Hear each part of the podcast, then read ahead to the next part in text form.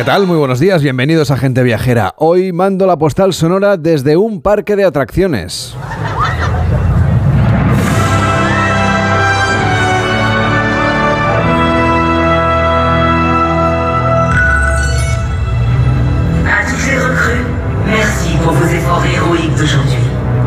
Estamos frente al Hotel Hollywood Tower. A nuestro alrededor hay máxima expectación para saber cómo va a ser el espectáculo que vamos a contemplar en unos segundos. Está a punto de empezar Avengers Power the Night, el nuevo espectáculo que Disneyland París ha estrenado esta misma semana.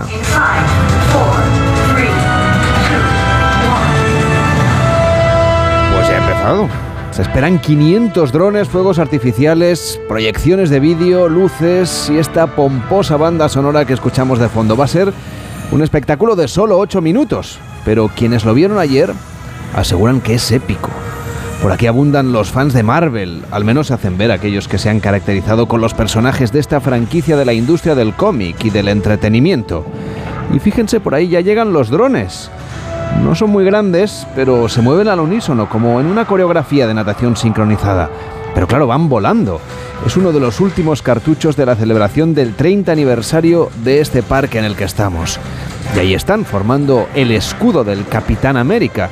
Y escuchamos también a Hulk, haciendo de Hulk, a gritos. Desde Disneyland París disfrutando de este nuevo espectáculo nocturno que solo se va a poder ver hasta el 8 de mayo en Walt Disney Studios, les mando hoy la postal sonora de gente viajera.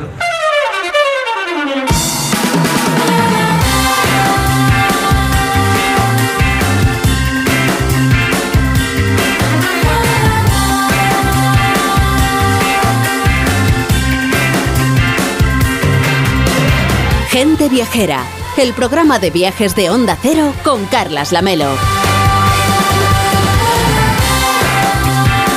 A las 12 y 8, las 11 y 8 en Canarias. Hola Víctor Herranz, ¿cómo estás? Muy buenas tardes, muy buenos días, Carlos. ¿Cómo lo llevas? Muy bien. Oye, cuéntame, tú eres así muy fan, muy entusiasta de los superhéroes, de estas cosas de Marvel. Pues sí, la verdad es que me gustan todos. Marvel, Star Wars, eh, Liga de la Justicia, DC, me gustan todos. Me tienes que poner al día porque yo me pierdo entre unos y otros. Bueno, Conozco algunos, o sea, Hulk, por ejemplo, lo identifico muy bien. Eso es de Marvel. Ya, sí. lo identifico porque es verde, es grandote, es diferente de los demás. Es verdad. Ya los que llevan capas y mallas ya me cuesta. es que hay unos cuantos. bueno, Batman lo tengo claro, Superman también. Además que a veces hablen más, ¿eh? que a veces hay más películas, más Estos de superhéroes. Los Avengers son. Yo me pierdo, me tienes que, me tienes que orientar un poquito. Venga. Pero bueno, oye, gente viajera, además de conocer este destino de los superhéroes que son los parques de atracción de Disney, hoy vamos a viajar con Enrique Domínguez Uceta a uno de esos lugares de los que no solimos oír hablar cuando pensamos en viajes y que cuando nos encontramos, pues la verdad, en allí, pues lo que vemos son verdaderas joyas, un poco escondidas. Hace poco íbamos a Gadamés, a Libia, pues bien, hoy nos vamos a ir a Nueva Zelanda.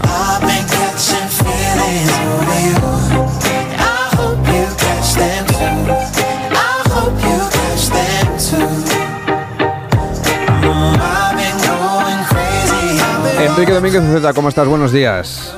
Muy buenos días, Carlos. Efectivamente, pues eh, estoy pensando en, en esos paisajes maravillosos de Nueva Zelanda y, y en lo agradable que es pensar en tomar un avión hasta el otro lado del mundo, hasta nuestros antípodas, para aterrizar en Auckland, en la capital de Nueva Zelanda, el maravilloso país del otro lado del mundo que atesora, yo creo que todos los paisajes en sus dos grandes islas, desde las playas polinesias del norte, de- en la isla norte, hasta los paisajes antárticos del sur, en, en- en la parte, bueno, pues más eh, meridional de la isla sur. Pero desde Auckland, en la isla norte, vamos a conducir algo más de 400 kilómetros al sureste para llegar hasta Hawke's Bay, que es una ancha bahía asomada al Pacífico con dos ciudades muy próximas, Napier y Hastings, eh, separadas por solamente 16 kilómetros. Y Napier, que es nuestro destino, es la capital mundial del estilo Art Deco, que hizo furor en el mundo a finales de los felices años 20 y en los años 30, llenando las ciudades más modernas del planeta con edificios, mm, bueno, pues muy especiales, de composiciones simétricas, pero de formas menos recargadas que los anteriores, con detalles muy geometrizados, simplificados, dando lugar pues a unos edificios poderosos, pero de una sencillez casi dórica en sus elementos compositivos. Es el estilo de los primeros grandes rascacielos de Nueva York, del Chrysler, por ejemplo, con su exuberante remate metálico, del Empire State Building, O del Rockefeller Center. Claro, aquella era la gran época del crecimiento de Nueva York, del crecimiento en vertical, poco después de terminar, recordemos, la Primera Guerra Mundial.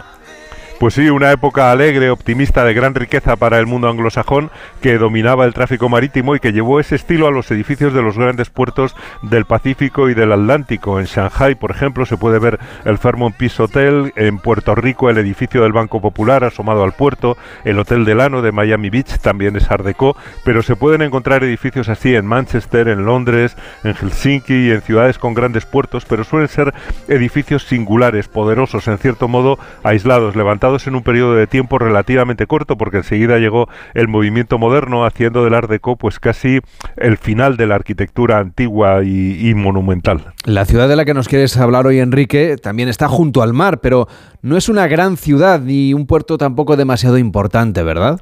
Bueno, es que la historia de Napier es muy especial porque está considerada la capital mundial del Art Deco en edificios de menor escala porque la antigua ciudad que hoy se puede visitar es toda ella del mismo estilo, de ese estilo Art Deco. Y hay una razón triste para ello. Hace menos de un siglo, por estas fechas, un terremoto destruyó la ciudad antigua y les obligó a construir la ciudad de nuevo. El terremoto fue terrible. Tuvo lugar eh, pues por estas fechas. El 3 de febrero de 1931 alcanzó una magnitud de 7,8 en la escala de Richter eh, y, lo arrasó todo en tres minutos terribles. Murieron en, Napier y en las ciudades de alrededor 256 ciudadanos y levantó el fondo marino de manera que hizo aflorar casi 4.000 hectáreas de lo que hoy se puede ver en Napier, de lo que hoy es tierra firme en Napier. Claro, una zona complicada, no es nada raro que ocurran cosas como esta, porque otro terremoto terrible también destruyó, también no hace mucho, la ciudad de Christchurch, en la isla del sur, en este caso. Bueno, sí, en 2011, también en febrero, por cierto, fue menos potente y causó menos víctimas, pero Nueva Zelanda está situada sobre el cinturón de fuego del Pacífico, donde no es extraño que la Tierra tiemble periódicamente. Pero la parte positiva, en el caso de Napier, es que la ciudad renació con una energía increíble y fue reconstruida con el estilo de moda, con ese art deco que era vital, elegante, esplendoroso, y eso le dio carácter y personalidad a la ciudad, una personalidad que han sabido mantener hasta hoy con orgullo y con una calidad y con un esmero realmente increíble. Ahora es un placer pasear por la ciudad y encontrar las casas, las instituciones bien pintadas, bien mantenidas en sus hermosos exteriores y también en sus magníficos interiores, que son verdaderamente suntuosos. Por eso pienso que el Art Deco fue el final de la arquitectura antigua, porque todavía dieron trabajo a los grandes oficios auxiliares, a los carpinteros y ebanistas que trabajaban con las maravillosas maderas de las islas del Pacífico, dieron trabajo también a cerrajeros de lujo, a vidrieros y a tallistas maravillosos. Los exteriores son menos recargados que los del estilo Art pero los interiores tienen muy poco que envidiarles. Supongo que habrá una ruta, ¿no?, de edificios Art Deco, como la que podemos seguir, no sé, aquí en Barcelona, sobre Gaudí. Bueno, por supuesto, tienen casi centenar y medio de edificios Art Deco y también del Spanish Mission, eh, que es un estilo basado en las misiones españolas construidas en California en el siglo XVIII y XIX. Y se mantiene en Napier el ambiente de aquellos años 30, los del Gran Gatsby, los del jazz, los de los coches antiguos. De hecho, es muy recomendable visitar la ciudad en uno de los coches descapotables de aquel tiempo que todavía se pueden alquilar, viendo los hoteles, las sedes de los periódicos y los bancos de los que parece que pudieran salir los gángsters con sus armas, como en Chicago en los años 30 en cualquier momento.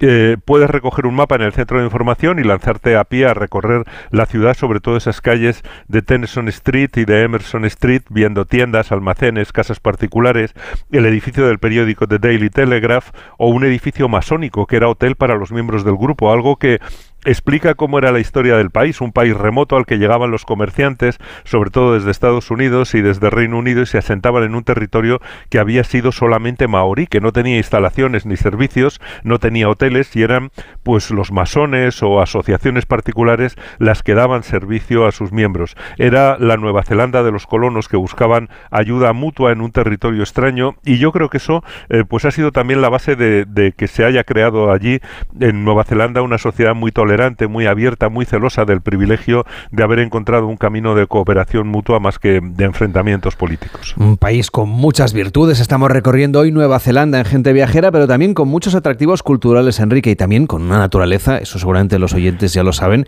que es espectacular.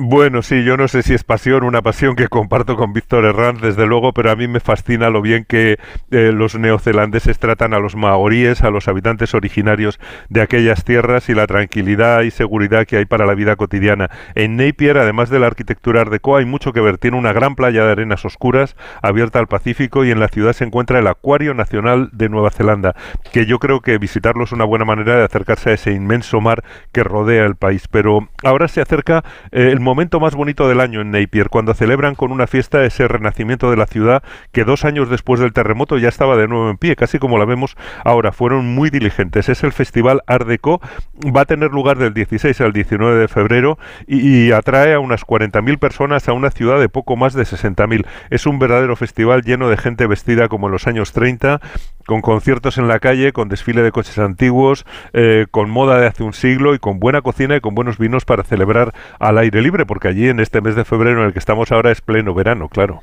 Supongo que también se come muy bien en Nueva Zelanda, ¿no? Y en Napier, porque, claro, lo tiene todo muy a mano. Tiene mar, tiene tierra.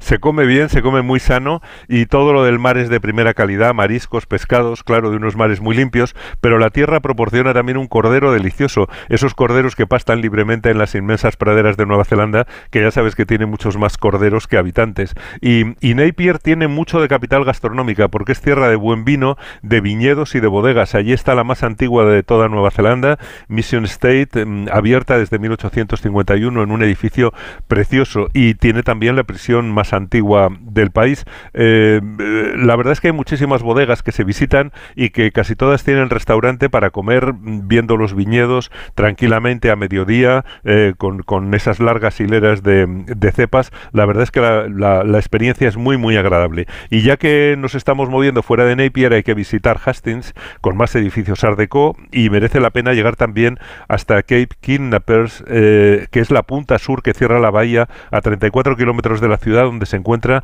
la mayor colonia del mundo de alcatraces y la más accesible con sus nidos sobre el suelo. Es también una experiencia hermosa. Hay también posibilidad de hacer senderismo, de acercarse a la cultura maorí, visitar el Museo y Galería de Arte de Hawke's Bay, eh, donde se puede ver todo, la historia del terremoto, la historia de los maoríes. Realmente es la mejor puerta de entrada a la historia de la ciudad.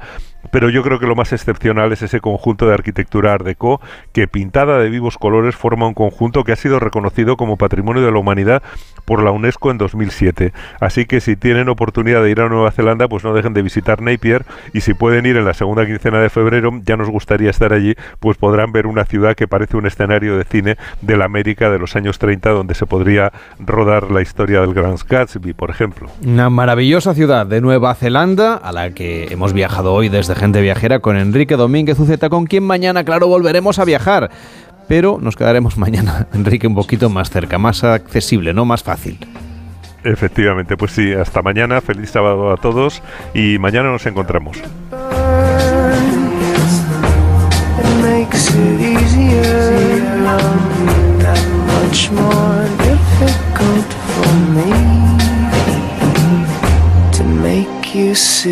Gente Viajera, el programa de viajes de Onda Cero con Carlas Lamelo.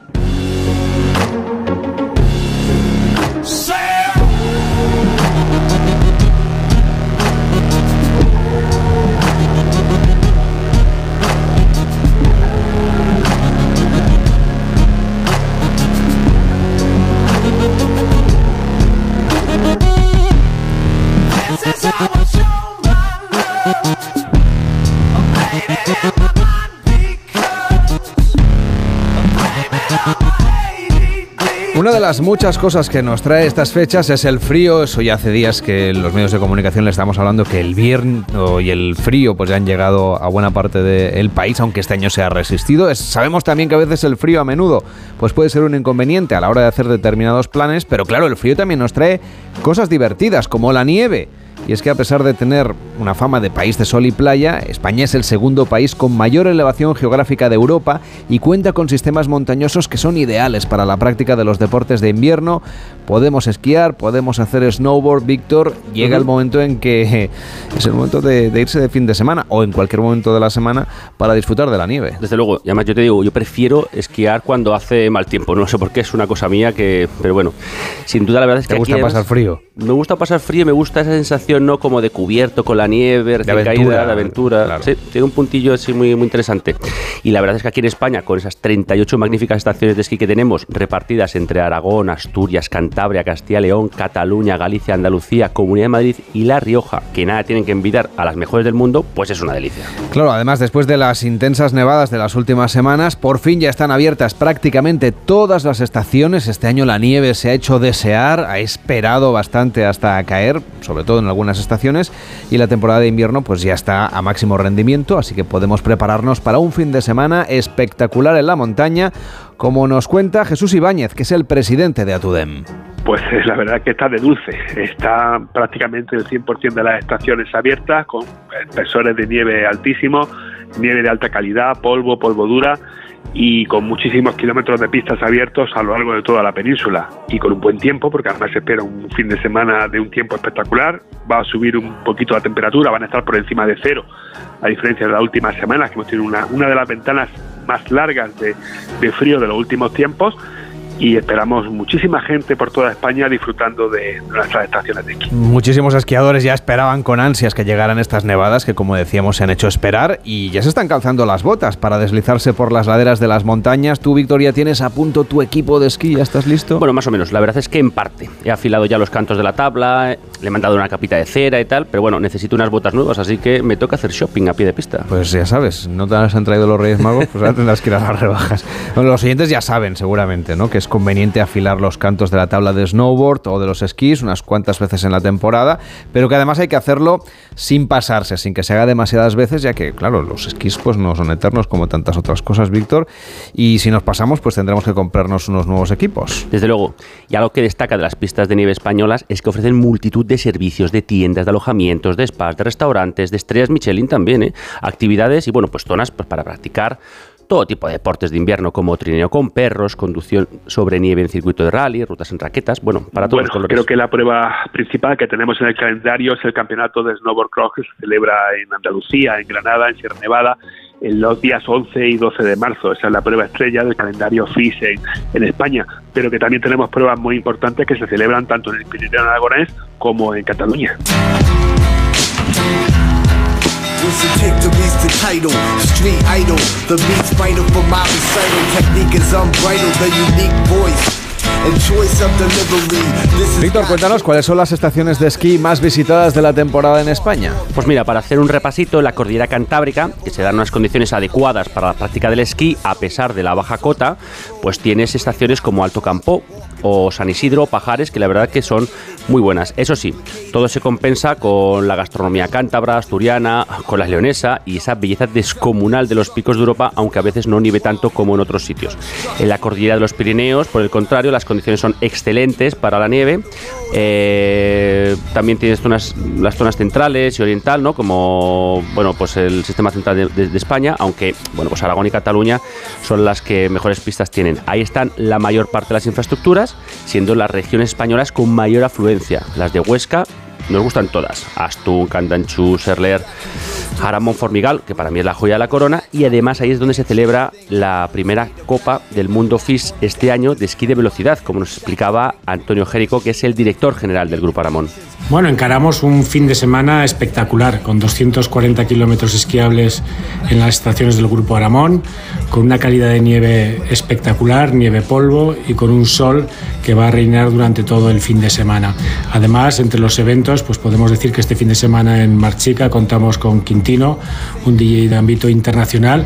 Como reseñable, ¿no? Pues diríamos que ya a principios de abril tenemos una Copa del Mundo de, de esquí de velocidad de kilómetro lanzado Primera vez que se hace en España, se hace este año en la estación de esquí de Formigal Panticosa y realmente es una prueba que nos pone y que esperamos con mucha ilusión. Seguimos repasando las actividades de las estaciones de esquí. Por ejemplo, hablábamos del grupo Aramón, que además de contar con casi el 100% de su dominio esquiable, que está abierto, han puesto en marcha ya todas las actividades. La mayor parte de las pistas especiales ya están en marcha. En los últimos días se han ido abriendo. La nieve ya ha caído. Ha habido también trabajo en pistas y eso permite ya a los esquiadores disfrutar de esta experiencia al completo en todas las estaciones de montaña que tenemos en esta zona, con actividades como el Skyline, abrir huella o tobogganing.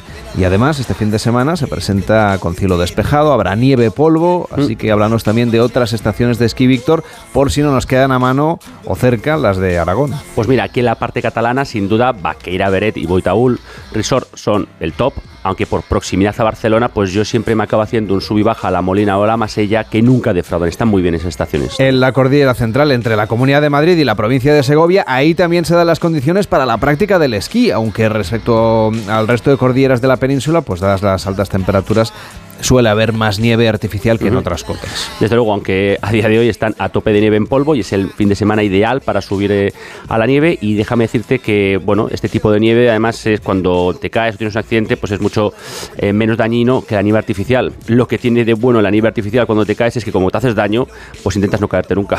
Eh, como estaciones... Es un estímulo es al un final. estímulo. Muy bien. Como estaciones, pues destacar Navacerrada, Valdesquí, que para mí es la mejor del sistema central y además es donde hice mis primeras bajadas. Y también tenemos la Pinilla, esta última en Segovia, junto con la Cobatilla que está en Salamanca. Pero bueno, la que mejor nieve tiene porque está a la sombra o a la umbría es, es sin duda. The the when injustice had him caged and trapped in every way? How did Gandhi ever withstand the hunger strikes and all? Didn't do it to gain power or money, if I recall, it's to give. Viajamos al sur y allí nos encontramos con la estación de esquí de Sierra Nevada, que está formada por una enorme cantidad de pistas todas comunicadas entre sí, mantiene durante toda la temporada una gran cantidad de nieve y Sierra Nevada es una de las mejores estaciones de esquí de España. Completamente de acuerdo. Y es que dentro de los límites de la estación, pues se encuentra el pico Veleta, que es el que tiene la cota más alta de todas las estaciones de la península ibérica. Y no solo, bueno, pues ofrece servicios de escándalo o muy buenos alojamientos hoteleros, sino que hay una fiesta considerable por la noche, unos apresquí de escándalos, la temperatura es maravillosa, como decíamos, y en los días claros incluso se puede ver el mar. Por lo que si queremos, podemos bajar a la costa tropical de Motril a darnos un bañito en el mar. No es que esté muy caliente el agua, pero bueno, no, no- tampoco está fría. Además, bueno, pues ofrecen la posibilidad de esquiar de noche y cuenta con zonas familiares, infantiles y también recreativas. Oye, eso sí que es un contraste, ¿no? Sí. Irse a esquiar por la mañana y, darse un baño por la tarde o al revés. pues nada, ahí lo tienen, la costa tropical. También otras áreas de actividades, por ejemplo en el Mirlo Blanco, allí podemos hacer una excursión en máquina pisapistas, el trineo ruso, que me tienes que explicar, Víctor, qué es. Eh, esas son solo algunas de las propuestas para vivir experiencias únicas en torno a la magia de la nieve.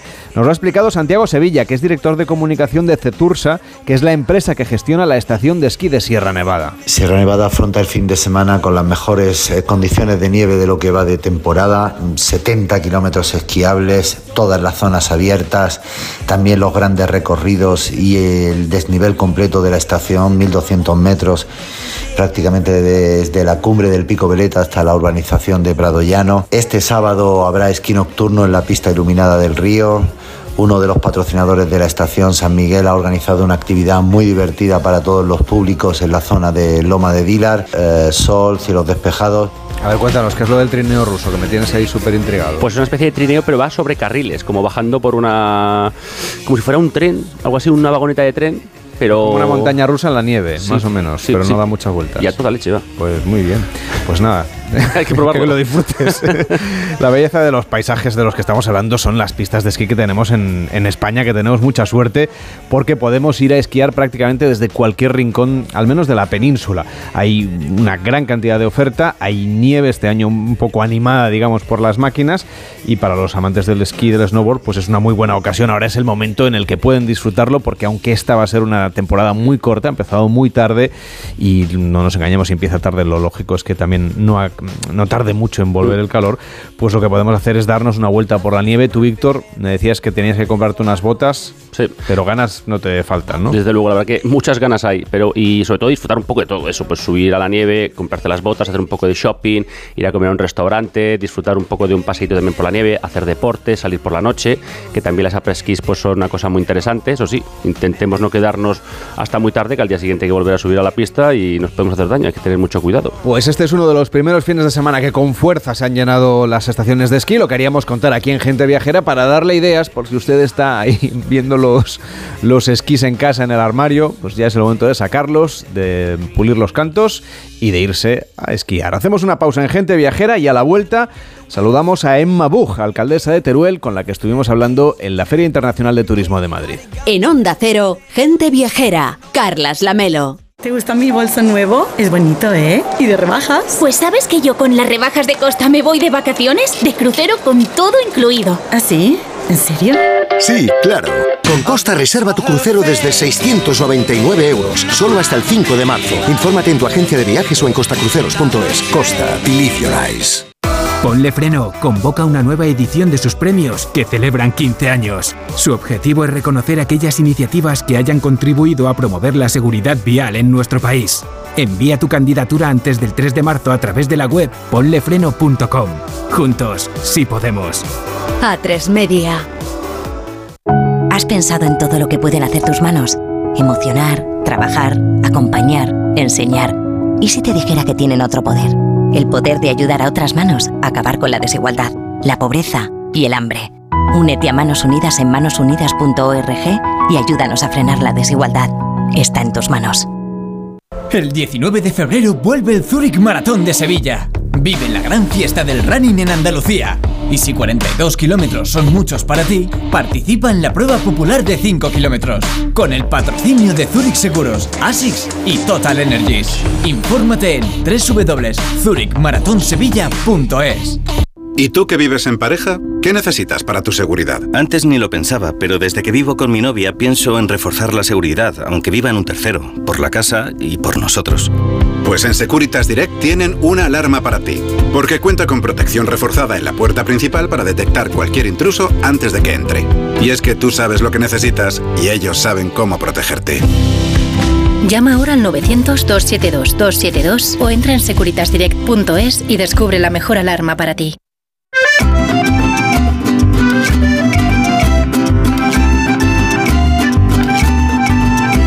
En Onda Cero, Gente Viajera, Carlas Lamelo. Vamos ahora a la ciudad de Teruel, la capital de una provincia que despega hacia el futuro, un territorio que ha experimentado grandes cambios en las últimas décadas y que mira hacia adelante con todas sus fortalezas, con recursos naturales, con patrimonio, con gastronomía, con fiestas tradicionales como esas bodas que están por llegar. Tierra de contrastes donde el viajero puede disfrutar de experiencias muy distintas y todo, además, eh, disfrutando de la calma más absoluta en los entornos naturales que puede combinar con esta visita a la ciudad de Teruel. Nos acompaña su alcaldesa, que es Emma Buch. ¿Cómo está? Bienvenida. Hola, ¿qué tal? La verdad es que es un placer eh, hablar de, la ciudad de Teruel y hacerlo además. Esta entrevista obviamente la hemos grabado en Fitur, pero hemos decidido que lo más oportuno era acercarla un poquito a la celebración de esas bodas de Isabel, ¿no? Que vuelven y está todo Teruel muy expectante porque han sido dos ediciones las anteriores entre virtual y así eh, medio reducida por la pandemia y ahora sí que ya vuelven en todo su esplendor, ¿no? Las bodas de Isabel de Segura son unas fiestas espectaculares para todos los públicos. eh, suelen ser también un ambiente muy adecuado para las familias, pero es una fiesta que se vive en la calle y que se vive a través de los sentidos. A mí siempre me gusta decirlo. Cuando alguien llega a Teruel en las bodas de Isabel de Segura, eh, Teruel transformado en una ciudad del siglo XIII, porque no solo son esa representación de la historia más bella de Borja, más contada, que hacen nuestros actores, sino que somos los propios los que nos transformamos en actores vistiéndonos de época medieval. Se, calcula que en torno a 17.000 personas nos vestimos para salir a la calle esos días y compartimos espacio con las jaimas, que es una jaima, se preguntará quien nos esté oyendo. Esas tiendas orientales, Sí, ¿no? sí, sí. Bueno, pues son esas tiendas y que orientales o no orientales, pero que representan a todos los gremios que había en la ciudad de Teruel en el siglo XIII. O a las familias, cuando digo gremios, los panaderos, los peleteros, familias que existieron en, en aquel momento, órdenes militares u órdenes religiosas. Es decir, detrás de cada jaima hay una memoria histórica y tiene que ser aprobada y recoge que efectivamente, como digo, ese oficio, esa orden, esa familia existió en el siglo XIII y por tanto los propios turolenses somos esos actores. Pero además decía que se vive con los sentidos porque nada más llegar ves el colorido, pero oyes también la música medieval, oyes eh, las espadas de quien está haciendo una representación y que, y que chocan. También los olores de esa comida que se hace en cada una de las jaimas o en las tabernas que salpican todo el centro histórico para que quienes nos visitan, además de la gastronomía propia de Teruel, puedan disfrutar también de esa comida con estilo medieval. Por tanto, es una fiesta que te entra por los ojos, por los oídos, por el olfato y que disfrutas tremendamente desde primera hora de la mañana pues hasta bien entrada la noche. Claro, además es una cosa que se, no se mama desde pequeño, por decirlo así en términos coloquiales. Es decir, que se vive mucho en, en términos familiares, de pandillas, de grupos de amigos, ¿no? Hay gente también que, que, bueno, que luego acaba conociendo la que luego será su pareja en, en estos encuentros, me parece. Por supuesto, es, es, eh, es, eh, familiar, efectivamente, todos los que tenemos hijos tenemos nuestros trajes de nuestros hijos que van creciendo y vamos cambiando, pero hombre, Teruel es la ciudad del amor, por tanto, Claro. nunca sabes cuando nos visitas dónde va a surgir el amor, si alguien viene sin pareja, pues qué mejor que la ciudad del amor para encontrar ese, pues, como digo, esa pareja, no sé si para toda la eternidad o por lo menos...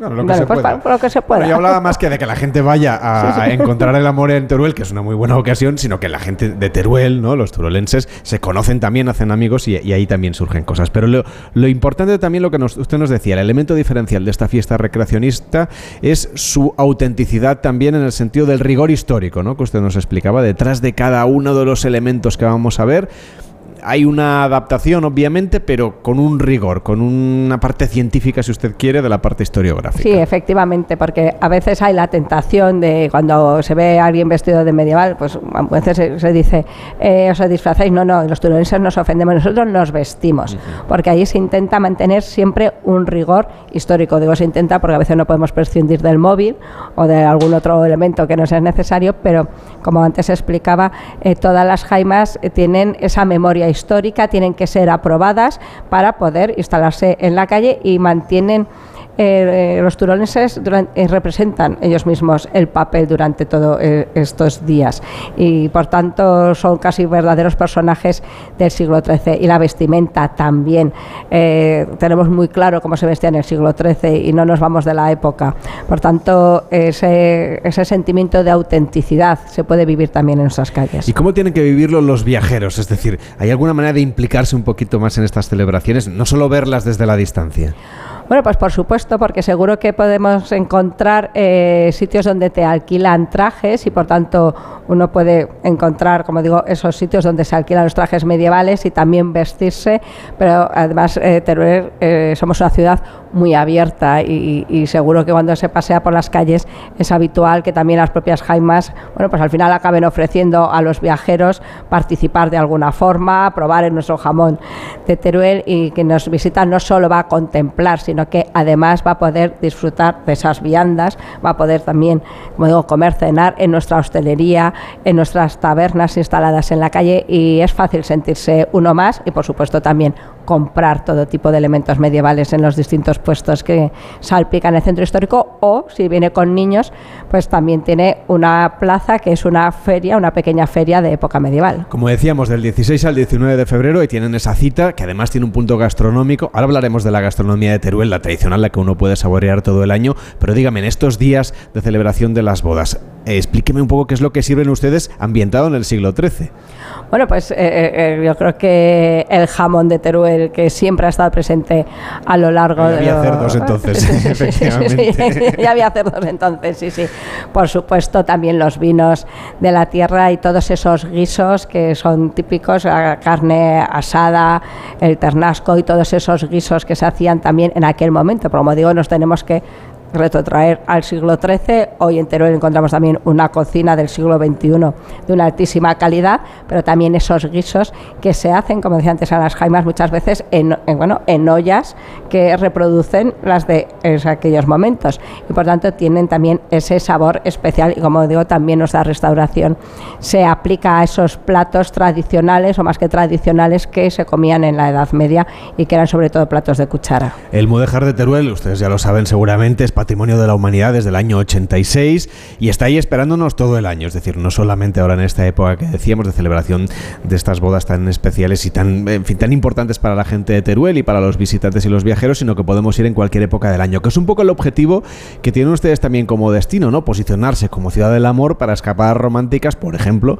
en cualquier época del año. Eh, Sí, porque Teruel tiene un patrimonio de la humanidad extraordinario que hay que visitar sin ninguna duda, pero eh, España afortunadamente es un país donde hay mucho patrimonio arquitectónico, no como el de Teruel, que es singular porque el mudéjar es un movimiento propio de la península ibérica, no lo encuentras en ningún otro lugar y dentro de ese movimiento de la península ibérica Teruel es una de de sus joyas, pero hay un elemento que nos diferencia de cualquier otro punto de España y es tener la más bella historia de amor jamás contada en nuestros amantes de Teruel, que también están vinculados al Mudéjar porque están en el mausoleo en la iglesia de San Pedro con una de las torres mudéjares y hay quien dice que la historia de los amantes es una historia trágica, pero digo que no, que lo trágico es no haber amado nunca.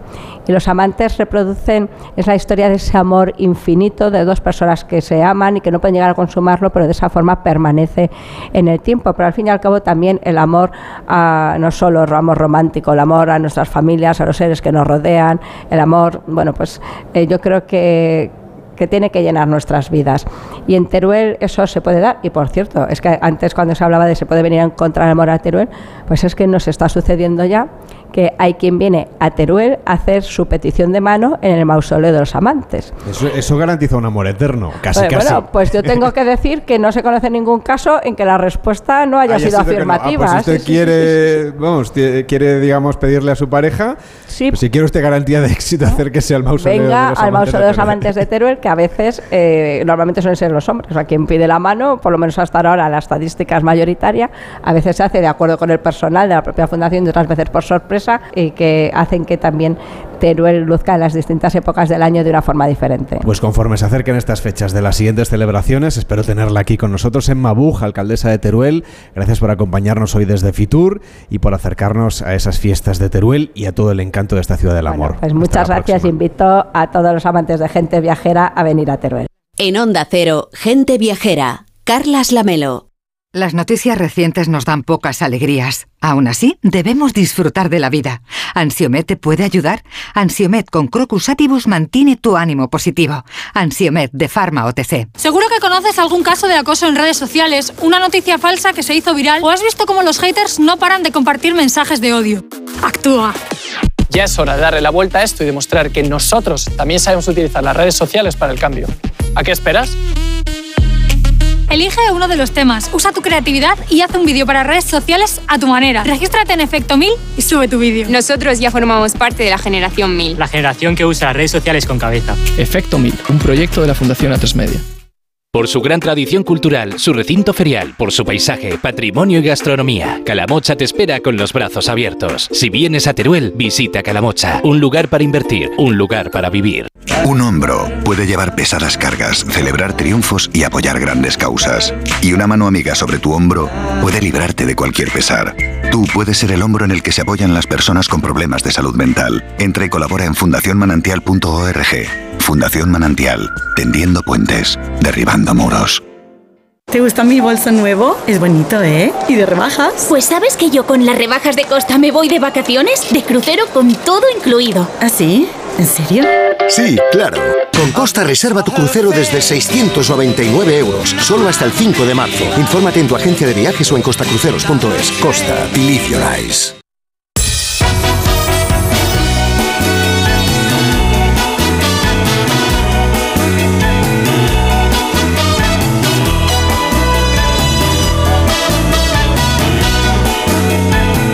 Gente Viajera, sábados y domingos a las 12 del mediodía, con Carlas Lamelo.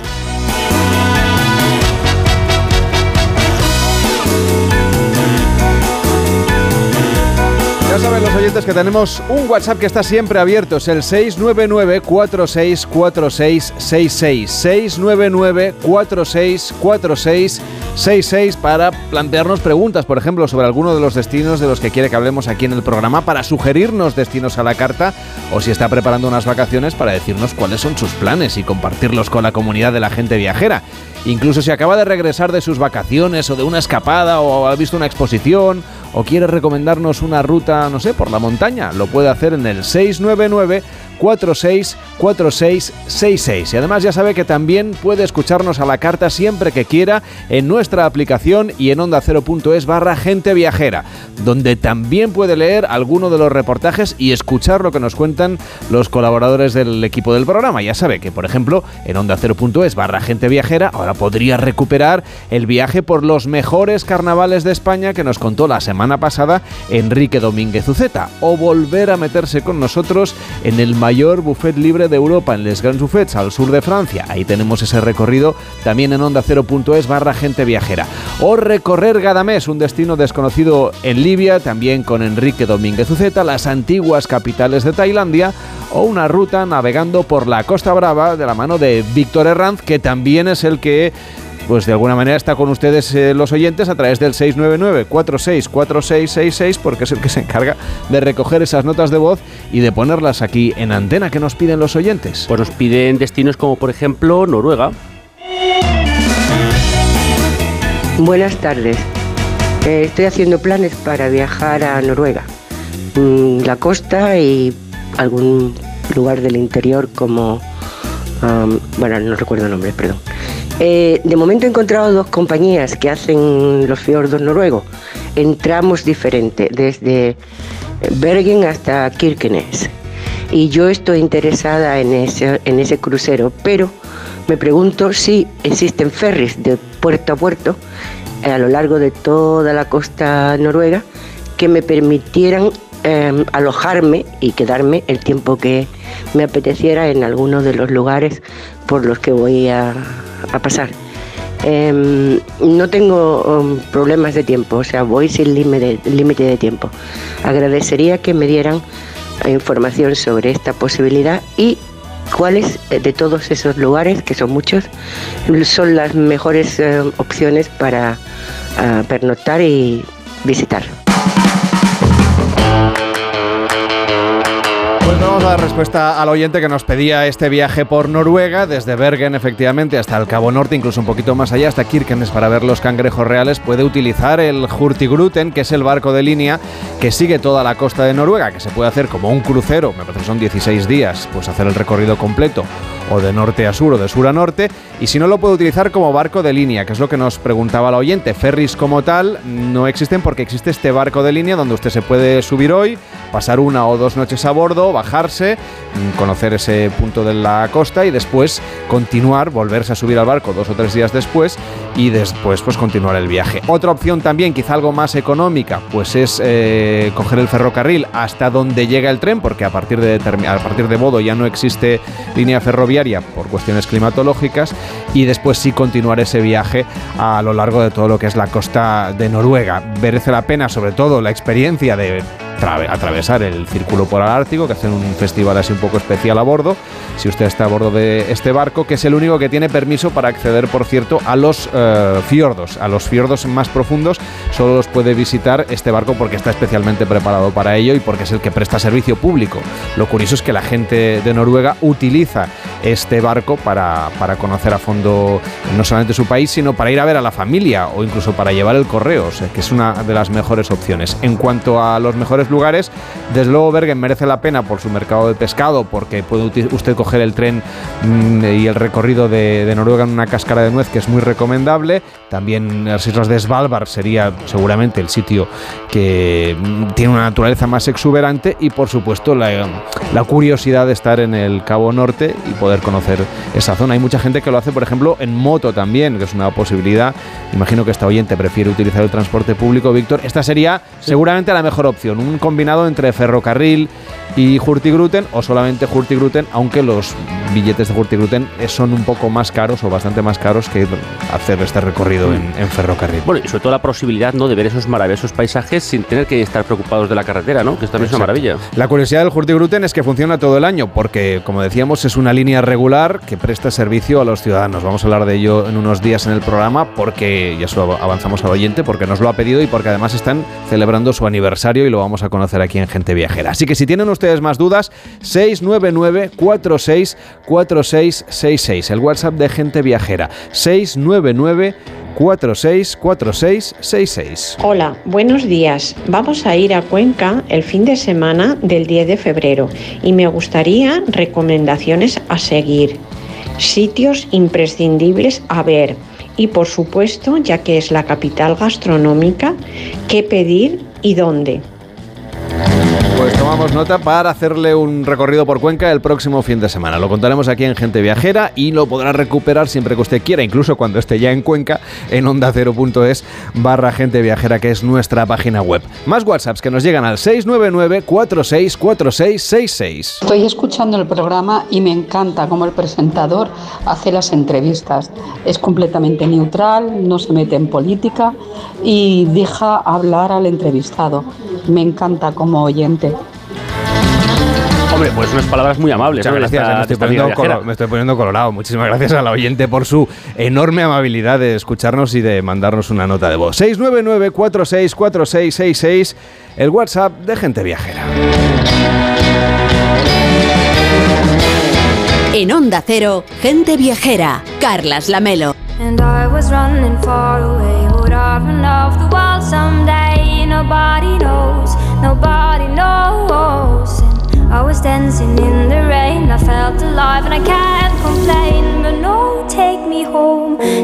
Y la próxima semana en Vitoria vamos a poder disfrutar del mejor arte urbano lumínico. Así es, del 9 al 11 de febrero se celebrará la tercera edición del Umbra Light Festival, un evento que, bueno, como está haciendo también en Barcelona, en el Poblenou Las Jums, llenará las plazas, calles y edificios más emblemáticos de la ciudad de arte lumínico urbano. Los visitantes y los locales pues, van a poder disfrutar de esculturas de luz de gran formato, proyecciones, intervenciones interactivas y otras instalaciones, todas con la luz como protagonista. Pues tiene razón Víctor que este fin de semana quienes estén por Barcelona podrán disfrutar también de un festival de, arte urbano lumínico, pero será del 9 al 11 de febrero cuando lo tendrán otro completamente distinto, no están vinculados, creo, en Vitoria-Gasteiz. Nos acompaña Rafael Gallego, que es codirector de Umbra Live Festival de Vitoria-Gasteiz. ¿Cómo está? Bienvenido, buenos días. Hola, buenos días, buenos días a todos. Decía que son festivales que coinciden más o menos en el mes, pero que son independientes, ¿verdad? Totalmente. Eh, los festivales de iluminación se suelen hacer en los meses de invierno porque son los meses que hay menos luz natural. Entonces podemos disfrutar de más horas de oscuridad en un horario más o menos eh, Más- asumible más para amplio, las ¿no? familias. Claro, me me parece, Exacto. parece lógico. ¿Cómo va a lucir Vitoria en estos días de festival lumínico? Bueno, pues eh, la ciudad se transforma completamente. Vitoria es una ciudad, como todos sabemos, mucho más pequeña que, que Barcelona y por lo tanto una gran parte de la ciudad es la que queda transformada con estas instalaciones lumínicas. Eh, llenan de luz, de color, de sorpresa y, fantasía, también emoción para los niños y, y las familias. Y es un evento pues abierto a todo el público. Bueno, y sobre todo que además, como está en verde Vitoria con esas instalaciones, tiene que lucir precioso y además traen, me parece, una de las novedades es que se van a estrenar en primicia 12 obras. ¿Cómo son estas creaciones? Pues correcto. Mira, estas, eh, estas instalaciones eh, suelen eh, moverse de un festival a otro. Por ejemplo, ahora está el de Barcelona y la semana próxima es el de Vitoria. Pues eh, hay un circuito internacional de festivales y los artistas intentan exponer sus obras en estos festivales a lo largo de todo el mundo. En Vitoria vamos a tener la primicia de ver 12 obras que no han sido vistas en ningún lugar. Por lo tanto, esto es una, un hecho vanguardista, un hecho que pone a Vitoria en el foco de la gente que sigue este tipo de festivales.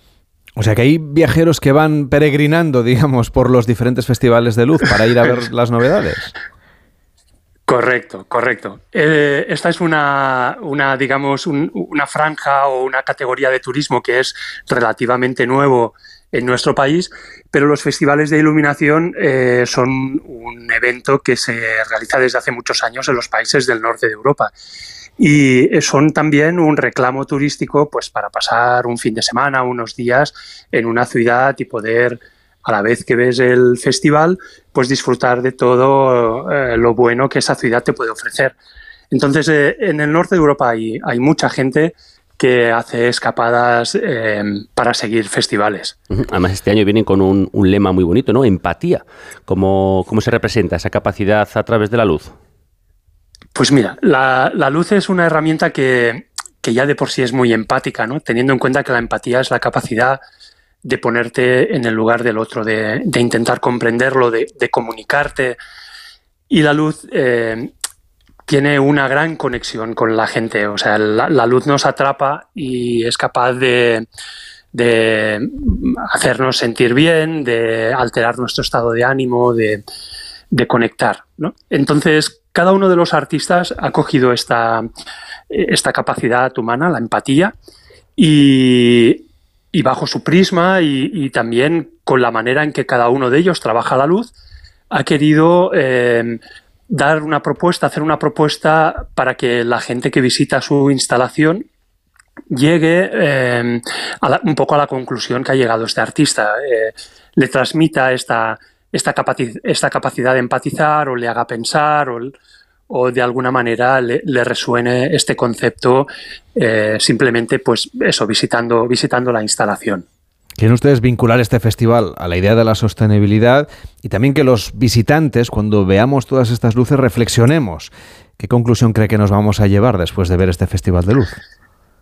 Bueno, pues eh, aquí dependerá también de, la implicación de cada uno. Eh, desde luego, la primera impresión eh, va a ser de sorpresa porque digamos que todas estas em, instalaciones, como te comentaba antes, tienen mucha capacidad de, de conectar, ¿no? Entonces, son siempre sorpresivas, siempre utilizan la luz de una manera no habitual en nuestro día a día. Esta es la primera eh, impresión, por así decirlo, pero luego se puede investigar. detrás de cada instalación hay una técnica diferente con la que se consiguen los resultados, hay también eh, procedimientos, eh, se puede también incluso investigar en, los niveles de, con qué tecnología está hecho, con qué, consumos tienen. desde luego, el, mensaje más directo es de que el entorno lo tenemos que cuidar entre todos. Y en este caso en concreto, la empatía es como, bueno, si, si abandonamos un poco el egoísmo, el mirar solamente eh, el propio interés, sino el interés colectivo, eso va a ser un camino que nos va a ayudar a tener una sociedad mucho más justa y mucho más sostenible. Y aparte de que muchos de los materiales sean reciclables, eh, ¿van a darles otro uso cuando acabe el festival? Correcto. Como te decía, eh, las instalaciones eh, suelen moverse y suelen ir de un festival a otro. Por lo tanto, toda la instalación eh, que, van a poder ver, toda la escultura de luz, pues es, toda es aprovechable. Algunas, algo menos de la mitad de las que se van a ver en, en Vitoria, ya han sido vistas en otros festivales y las nuevas que se estrenan en Vitoria en el futuro irán a otros festivales. Pero es que además casi todo el material de iluminación que se emplea es material que proviene de empresas de alquiler. Por lo tanto, ese material está ahora en, el evento de Vitoria, pero en el futuro estarán en otros eventos o en, platos de televisión o en stands de feria o en, otros, eh, en otras necesidades lumínicas. Eh, los cables también se reciclan, los materiales como pueda ser el papel o las banderolas que, que publicitan el, evento, todas van a tener un segundo uso después o todas van a ser reciclables. El papel eh, ya de entrada es todo reciclado. O sea que la apuesta por, la sostenibilidad y por la economía circular es, muy fuerte en el festival. Además de estas luces en el exterior, también incorporan ustedes espacios interiores, han iluminado el Palacio de Congresos de Europa o la cripta de la Catedral de Santa María. ¿Cómo han iluminado esta cripta? Bueno, pues esta cripta eh, es una, instalación, se va, se va a instalar eh, unos aparatos eh, audiovisuales. el artista que está haciendo la propuesta se llama Zael Ferrer, es un, chico de, Málaga y tiene un objetivo que es transportar al, al espectador a través de un vórtice de energía. Ese vórtice de energía será a través de la luz y, de, y del sonido y de alguna manera llevarle a un punto en el que se replantee, se replantee cosas. Eh, es, necesario estar allí, verlo, sentirlo y, luego cada uno sacará su propia conclusión. Claro que sí, del 9 al 12, al 11, perdón, de febrero en Vitoria-Gasteiz, ese Umbra Live Festival de Vitoria-Gasteiz, como decíamos. Rafael Gallego, que es su codirector, gracias por acompañarnos y que vaya bien ese Festival de la Luz en Vitoria. Hasta la próxima, muy buenos días. Muy buenos días, gracias a todos. Buenos días. Ahora llegan las noticias, nos ponemos al día de lo que ocurre con Yolanda Viladecansi. A la vuelta seguimos viajando aquí en Gente Viajera con destinos para enamorados que llega a San Valentín.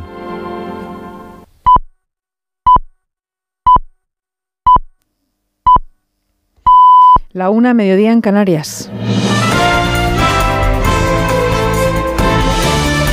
Noticias en Onda Cero. Buenas tardes. El presidente del Gobierno, Pedro Sánchez, está trasladando todo el apoyo de su gabinete a la candidata socialista a la alcaldía de Madrid, Reyes Maroto, de forma que pueda desalojar a José Luis Martínez Almeida en las elecciones municipales de mayo. Lo acaba de afirmar durante su intervención en la presentación de la candidata socialista a la alcaldía en la nave de Villaverde en Madrid, un acto que ha servido al líder del Ejecutivo para recordar que su gobierno, al contrario que el Partido Popular, trabaja por la gente justo cuando empieza a aplicarse los dos nuevos impuestos a la banca y a las energéticas.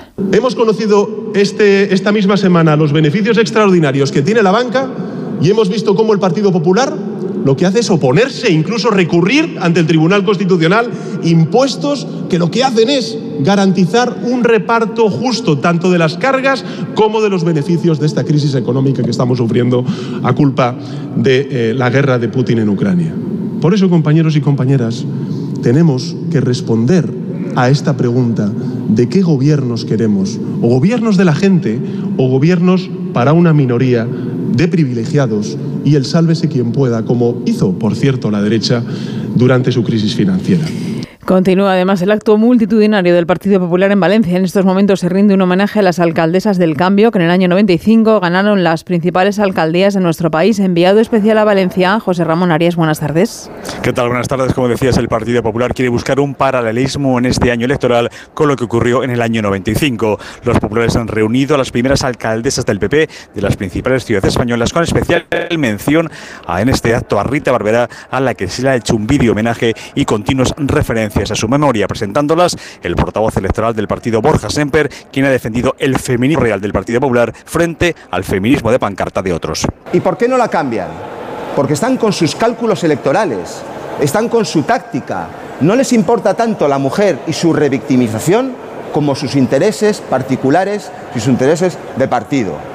Tenemos el gobierno menos feminista de la democracia de España de toda nuestra historia democrática, el menos feminista.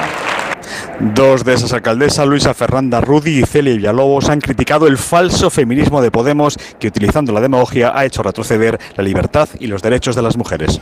Y en Murcia, acto de la ministra de Igualdad en el encuentro llamado La Ruta que Transforma, preludio de la cita de Podemos mañana domingo en Madrid. ¿Qué tal ahora? Irene, Irene Montero sigue defendiendo la ley del solo sí es sí, reconoce una fuerte discrepancia con el PSOE y asegura que está dispuesta a ceder para rectificar en la ley y lograr una respuesta unitaria, pero el consentimiento no se toca, Jorge Infer.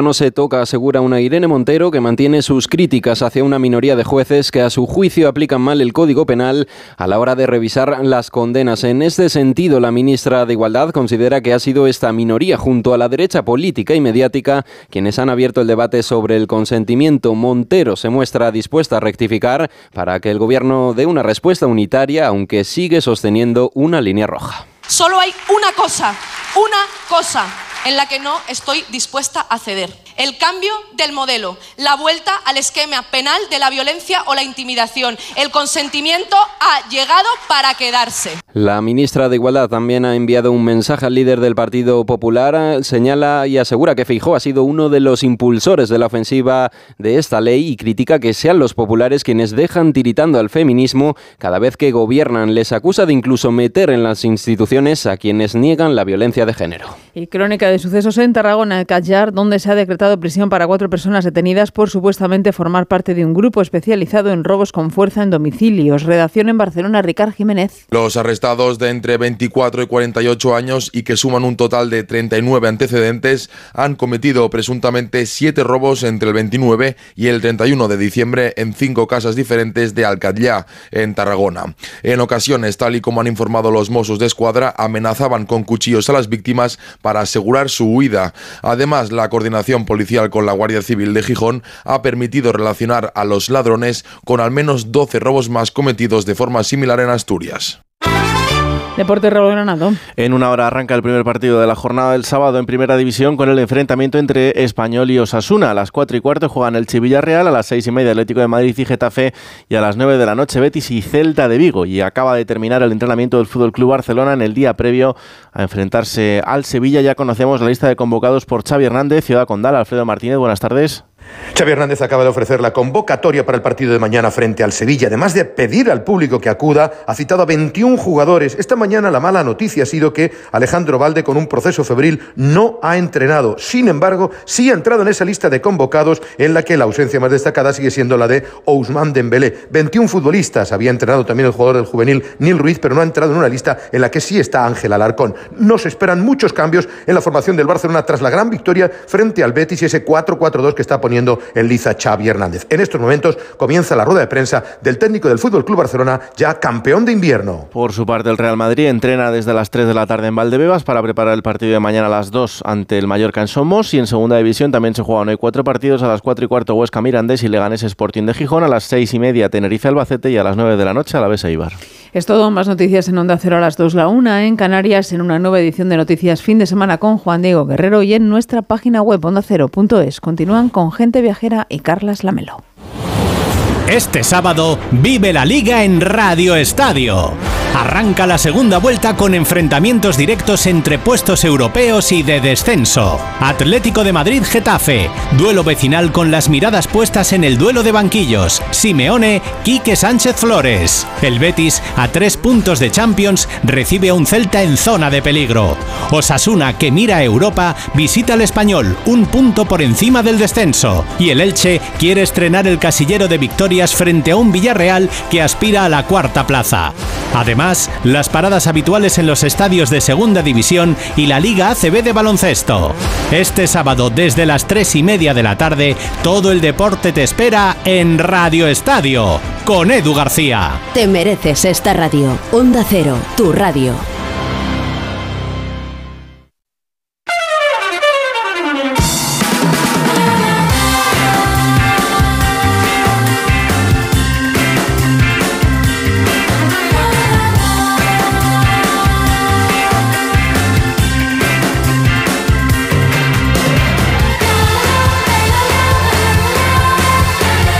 En Onda Cero, gente viajera. Carlas Lamelo.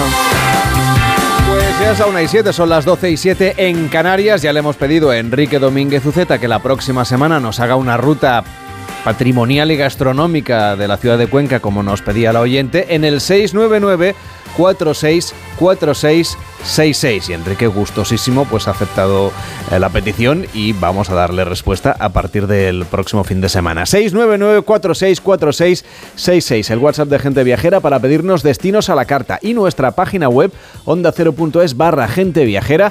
Ahí puede recorrer la Ribeira Sacra en bicicleta conocer los mejores festivales de música de 2023 viajar a Vietnam y hacerse un traje o perderse entre alledos en los bosques de Ponga en Asturias.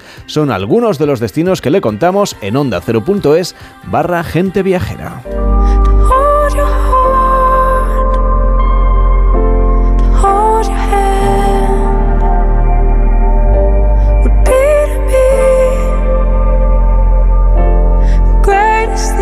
Quedan 10 días, 10 días solo. Y este año no va a tener excusa porque le vamos a dar las ideas aquí en Gente Viajera. Se acercan unas fechas, una fecha en realidad muy especial en el calendario. El Día del Amor, el Día de San Valentín, el Día de los Enamorados. Ya sabemos que también hay quien celebra el San Solterín ese día. Quizá les dedicamos un espacio en el programa. Pero de momento vamos a hablar de los enamorados, de viajes románticos. Estas ideas que le vamos a dar pues sirven para San Valentín o para cualquier otro momento, pero también es un momento en el que eh, la parte de la industria turística, los hoteleros, las bodegas, las empresas de turismo activo, las agencias de viajes, los balnearios y también los restaurantes preparan paquetes específicos para ese gran día para celebrar el amor, el que tenga alguien con quien celebrarlo. Y si no, esto del San Solterín que se ha puesto de moda los últimos años y que sirve para que uno se dé un homenaje solo y sin mala compañía. Así que cada uno elija. Víctor, ¿tú ya tienes Desde pensado luego. cómo vas a celebrar el San Valentín? Bueno, más o menos, tengo ahí algunas ideas, pero, pero bueno, todavía no lo tengo decidido. Lo importante son los regalos, la melo. Un ramo de flores, una caja de bombones, o un jamón ibérico o un tupper de croquetas. Es que se puede ser romántico. se puede ser romántico con cualquier cosa. Y, y bueno, lo importante es sobre todo mantener la llama de la pareja. Y para esto lo imprescindible es el tiempo. Dedicar atención a quien más quieres yo creo que es el mejor regalo, aunque vengas con un tupper de croquetas. Pues ya le damos. eh, de croquetas de momento no le vamos a hablar, quizá más tarde. Pero ahora sí que le vamos a explicar algunas de las propuestas que hemos recogido para vivir una escapada romántica para el 14 de febrero, porque lo bueno de regalar un viaje es que usted se puede ir ese día, que este año cae entre semana, o si no, pues eh, poder hacer, digamos, el vale para irse cualquier otro momento del año. Así que vamos a darles algunos detalles. Hemos encontrado, por ejemplo, hoteles que ofrecen botella de cava en la habitación, cajas de bombones, las Love Box, por ejemplo, eh, también cenas con música en directo terminando con masajes, con sesiones de spa y por eso nos acompaña Amaya Arzuaga, que es directora del Hotel Spa Arzuaga. ¿Cómo está? Muy buenos días. Hola, muy buenos días. A ver, ¿qué propuestas tienen ustedes preparadas para San Valentín? Un San Valentín el que proponen ustedes entre viñedos. Ajá, nosotros tenemos eh, una oferta para el día en concreto de San Valentín, el 14, y luego también el fin de semana anterior y el posterior. Tenemos una copita de champán entre viñedos, eh, también a la vez se pueden ver en la finca La Planta, que da origen a, uno de nuestros vinos, nuestra reserva natural de, animales, que tenemos ciervos, muflones y jabalíes y una encina milenaria. O sea, el sitio más romántico no puede ser. Bueno, y también tiene un spa maravilloso, ¿no? Para poder eh, disfrutarlo en pareja. ¿Qué tratamientos tiene? Pues tenemos uno específico para, romántico para dos personas, que, que, es una mini piscina con, una terapia que está toda hecha a base de uvas y luego pues las típicas fresas y una copita de champán. Oye, y se venden muchos packs de estos, es, lo de San Valentín es un gran estímulo para esto de hacer reservas vacacionales. Se vende muchísimo. Nosotros a día de hoy tenemos una ocupación para, del 85%. O sea, y, y, nos faltan los de los rezagados de última hora o la mujer enfadada que le dice al marido que le regale algo. Muy bien, nosotros, nosotros en prevención hemos decidido 10 días antes avisar a nuestros oyentes para que no tengan problemas ni con la mujer ni con el marido, vamos, con quien cada uno celebre su, su Día de los Enamorados. Hablamos de los spas, del spa y, de, los tratamientos. Creo que ustedes, como están ahí en una zona de viñedos, estamos en la ribera del Duero para situar a los oyentes, tienen incluso tratamientos hechos a base de uvas, que tienen unos elementos, unas propiedades específicas que dicen que son buenísimas para la piel. Sí, porque es como, eh, con la uva es como un peeling natural, porque con, eh, con las pepitas se puede hacer un masaje que, es, es, un esfoliante. Y entonces es una maravilla, te deja, te deja la piel muy, muy suave y además eh, no hacemos, eh, utilizamos una uva que es el albillo, que es una uva blanca, porque una uva tinta a lo mejor, pues mm, luego hay que ducharse porque no huele tan bien. Es, es importante también que, que, deje un buen aroma y luego la piscina del spa eh, directamente estás viendo todos los viñedos y los árboles que, que lindan con el río Duero. Es, es, es muy bonito y cuando hace frío todavía más bonito. Y van a poder involucrarse un poquito más en el conocimiento de la bodega, me refiero, pues visitar las barricas, degustar los vinos, pasear entre viñedos, algo, algo así más específico. Sí, tenemos una visita que es eh, eh, un guía en los viñedos y luego tenemos la bodega, obviamente se visita y varios tipos de catas. Tenemos desde catas normales que pruebas eh, tres vinos y luego tenemos catas gastronómicas porque dentro del complejo del hotel hay un restaurante taller con estrella Michelin. Entonces, allá el nivel de las tapas es más sofisticado. Y Pues también tenemos algo divertido que es cata en porrón. Damos a los clientes un babero y a ver quién, quién todo el mundo se mancha, ¿eh? bueno. incluido las, incluido las sumillers que lo, que lo explican. Bueno, porque tiene su técnica y es la parte divertida, ¿no? Es Esa gotilla Sí. que, que- que acabe cayendo. Pues en Quintanilla de Onésimo, ahí está este hotel y spa Arzuaga, que es la primera de las propuestas que les hemos preparado en, este, en esta parte del programa que dedicamos a San Valentín. Muchísimas gracias por acompañarnos y que vaya muy bien ese San Valentín, que llenen ustedes el hotel. Amaya, hasta la próxima. Muchas gracias por contar con nosotros. Que buenos vaya bien, días, buenos adiós. días, hasta luego.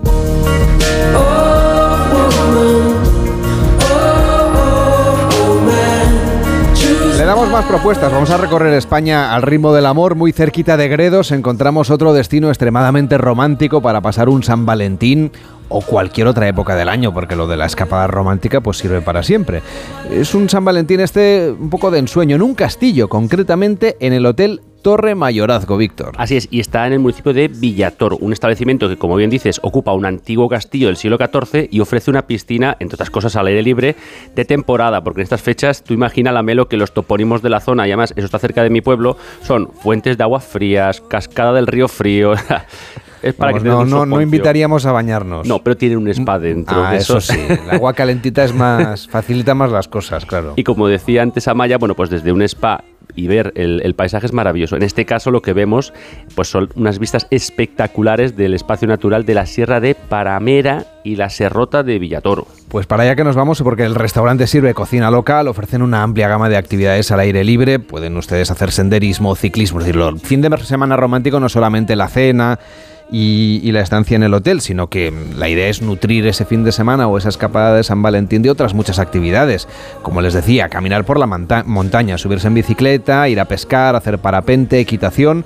Nos lo ha explicado Ana Navarro, que es la directora del Hotel Torre Mayorazgo. Este San Valentín, hierro, piedra y vidrio que se combinan en un vanguardista diseño con las vistas de nuestra Sierra de Gredos. Despierta los sentidos de la mano de Lalo Jiménez, que nos adentra en una aventura de sabor en todo su esplendor. Podréis disfrutar de una cocina honesta, de ingredientes de nuestra tierra, que ensalza los sabores de la huerta castellana con innovadoras presentaciones. Raíces locales renovadas en sorprendentes formatos. Ven con tu pareja a vivir un abanico de sensaciones gastronómicas en nuestra fortaleza medieval. Visitadnos y vivir una completa experiencia de descanso con nosotros. Os esperamos. Pues ahí en un castillo, un lugar que incluye una estancia de dos noches completas en una suite con chimenea, que eso siempre al- alimenta la llama del romanticismo, chocolate con fresas, velas, cava, en fin, más romántico, Víctor, imposible. Has Desde hecho luego. aquí una búsqueda muy intensa. incluye incluso una cena especial para el día de San Valentín.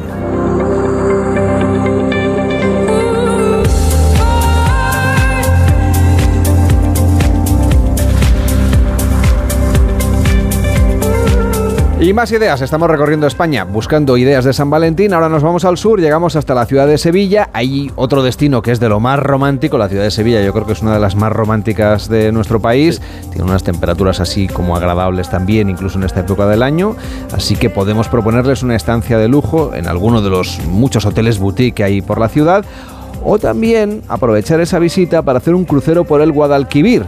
Por eso nos acompaña Mari Carmen Sánchez, que es responsable de experiencias náuticas de Andaluza de Barcos. ¿Cómo está? Muy buenas tardes. Buenos días. Hola, buenas tardes, ¿qué tal? Vamos Buenas allá tardes, con, con las experiencias. Eh, háblenos un poco de una escapada romántica por Andalucía, en este caso por Sevilla, y aprovechando pues para subirnos a uno de esos cruceros. ¿Cómo es esta experiencia romántica?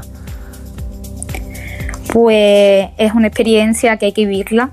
Es un, un- paseo maravilloso donde puedes estar dentro de eh, la naturaleza del río a la vez que estás visitando y viendo una, una ciudad muy bonita, muy imponente, pasando por sus puentes. Eh, la verdad que invita al amor. ¿Y qué monumentos vamos a poder ver? Eh, Ya que vamos a buscar ese punto mm, romántico ¿no? del romanticismo, pero también vamos a intentar darle un poco de contenido al viaje. ¿Qué monumentos y qué partes de Sevilla se pueden ver desde el Guadalquivir? Pues mira, eh, embarcamos en el, muelle de, San Jorge, ¿vale? Que está junto al puente de Triana, ¿vale? En el, en el mismo, en el mismo eh, Triana, ¿no? En el mismo castillo de San Jorge. Y vamos navegando, ¿vale? Pasamos por, por la Torre del Oro. Eh, eh, vamos en camino hasta Puente de Delicias. Todo esto eh, tomando una botellita de, vino frisante, con musiquita de ambiente, una musiquita romántica de fondo, con la buena temperatura que invita Sevilla, ¿no? tanto al mediodía si se coge el turno de mediodía, como lo que es la, la cena. Y nada, eh, yo invito a que, a que prueben esa experiencia a bordo. Tienen además eh, algunos, algunos barcos que son en grupo, otros que son en parejas, pero bueno, ¿qué menús eh, podemos degustar o qué, qué tapitas nos podemos tomar mientras vemos esa maravillosa ciudad de Sevilla? Mira, sí, tenemos lo que son dos paquetes diferentes, ¿vale? Uno de los paquetes, digamos, que es la, la comida o cena a bordo, ¿vale? Hay dos turnos y en esa opción eh, lo que tenemos es la bebida incluida, ¿vale? Vinito, refresco, cerveza, lo que, lo que prefiera. Y luego lleva un menú de degustación, pues con eh, tapita típica de, de Andalucía, ¿no? Eh, jamón ibérico, queso, tortilla de patata, un salmorejo, eh, lagrimitas de pollo y unos postres surtidos. Y luego pues tiene una sorpresita, ¿no? Que, que va para todas las parejitas que, que quieran venir. A ver. Eh, un poquito romántico. No vamos a desvelar la sorpresa. Ah, ay, bueno, pues habrá que subirse al barco. ¿Lo de San Solterín lo celebran ustedes o no? También, también. se puede dar un homenaje, al menos. También, se lleva también. el jabugo, la, la Hacemos- cebolla de patatas y el salmorejo. A ver, cuéntanos, ¿cómo es la oferta para los solteros? A ver, para los solteros nosotros somos especialistas en despedida de solteros. Ah, vale, o sea que los, para los que están a punto de dejarlo. Bueno, está- oiga, cada vez, hay más de cada vez hay más fiestas mm, de los que se acaban de divorciar, ¿eh? Ahí tienen ustedes un nicho, Sí, de, sí. un nicho de negocio que, que eso también funciona. Bueno, pues que, que vaya muy bien ese San Valentín. Gracias por llevarnos de crucero por el Guadalquivir y hasta la próxima. Muy buenos días. Gracias, buenos días. Sevilla no es solamente una de las ciudades más bellas y seguramente más románticas de España, sino que también es muy alegre, muy vital. Haznos una ruta, Víctor, por Sevilla, de paso que nos hemos subido a este barco. Venga, bueno, lo, lo más importante es que vayamos a algún parecito de esos en, un, en una tarde, tarde o después de, después de comer, a escuchar flamenco en directo en esos sitios donde se improvisa con la guitarra, como el barrio de Triana, que es una maravilla. Pero bueno, un paseo por los monumentos más emblemáticos tenemos que hacerlo. Por ejemplo, la universidad o la antigua fábrica de tabacos, que es, bueno, como sabrán los oyentes, ese telón de fondo de la historia de Carmen inmortalizada por la famosa ópera de Bizet, o el Palacio de San Telmo, la Torre del Oro, el Puente de Isabel II, la Basílica de la Macarena. Bueno, la verdad es que hay sitios maravillosos y desde luego no podemos dejar pasar la oportunidad de visitar pues la famosa Plaza de España que es uno de los escenarios de cine más importantes del mundo y además es pieza central de la exposición iberoamericana del 29. Y buscando un buen hotel, ¿alguna propuesta, alguna sugerencia? Para alejarnos, para alojarnos, perdón, como decíamos, hay excelentes hoteles románticos. A mí se me ocurren, por ejemplo, el Hotel Taiko, el Lobby Room, el Hotel Casa del Poeta. Estos en el centro histórico de Sevilla, unos sitios maravillosos, con encanto, mm, con los detalles al milímetro. También está el Hotel Boutique Joya del Casco by Shadu, el Hotel Gravina 51, en una casa solariega restaurada del siglo eh, XVIII, con dos patios típicos sevillanos, o el Querencia de Sevilla, Autograph Collection. Bueno, son maravillosos. O, si no, pues cualquiera de los hoteles Meliá en el histórico Meliá Lebreros, el Meliá Sevilla o el Hotel Colón Gran Meliá. Todos garantía de éxito, en mi opinión. Pues ya tienen un fin de semana en Sevilla o entre viñedos o en un castillo. Son ideas de la gente viajera para ese San Valentín. Le quedan ya solo 10 días para hacer la reserva. Gente Viajera, el programa de viajes de Onda Cero con Carlas Lamelo. Un anuncio de línea directa con el micrófono averiado suena así y uno con el micrófono sustituido suena así. Con el seguro de coche de línea directa tienes coche de sustitución también en caso de avería. Cámbiate y te bajamos el precio de tu seguro de coche, sí o sí. Ven directo a lineadirecta.com o llama al 917-700-700. El valor de ser directo. Consulta condiciones. ¿Te gusta mi bolso nuevo? Es bonito, ¿eh? ¿Y de rebajas? Pues sabes que yo con las rebajas de Costa me voy de vacaciones, de crucero con todo incluido. ¿Ah, sí? ¿En serio? Sí, claro. Con Costa reserva tu crucero desde 699 euros, solo hasta el 5 de marzo. Infórmate en tu agencia de viajes o en costacruceros.es. Costa, believe your eyes. Bienvenidos al Círculo de los Famosos. Llega el nuevo fenómeno internacional. Tres concursantes lucharán por llevarse el bote de la noche. ¡Qué emoción! Más de 10 millones de espectadores en su estreno. Contarán con la ayuda de siete famosos que serán expertos en una categoría. El Círculo de los Famosos. El miércoles a las 11 menos cuarto de la noche estreno en Antena 3. La tele abierta. Ya disponible en A3 Player Premium.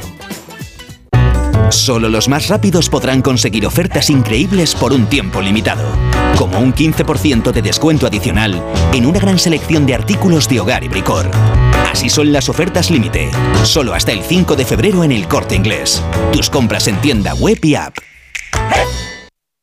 ¿Has pensado en todo lo que pueden hacer tus manos?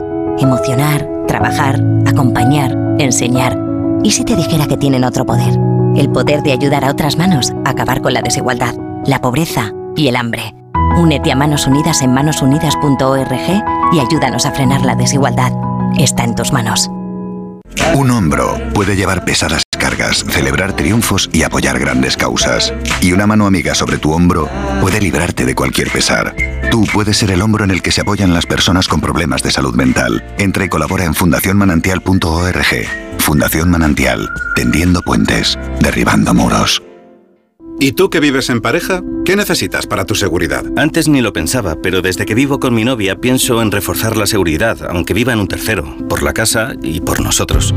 Pues en Securitas Direct tienen una alarma para ti, porque cuenta con protección reforzada en la puerta principal para detectar cualquier intruso antes de que entre. Y es que tú sabes lo que necesitas y ellos saben cómo protegerte. Llama ahora al 900-272-272 o entra en securitasdirect.es y descubre la mejor alarma para ti. Con las lentillas, el polvo, los ordenadores, notamos los ojos secos, nos pican. La solución es Devisión Lágrimas. Devisión alivia la irritación y sequedad ocular. Devisión Lágrimas. Este producto cumple con la normativa vigente de producto sanitario. El 19 de febrero vuelve el Zurich Maratón de Sevilla. Vive la gran fiesta del running en Andalucía. Y si 42 kilómetros son muchos para ti, participa en la prueba popular de 5 kilómetros. Con el patrocinio de Zurich Seguros, ASICS y Total Energies. Infórmate en www.zurichmaratonsevilla.es.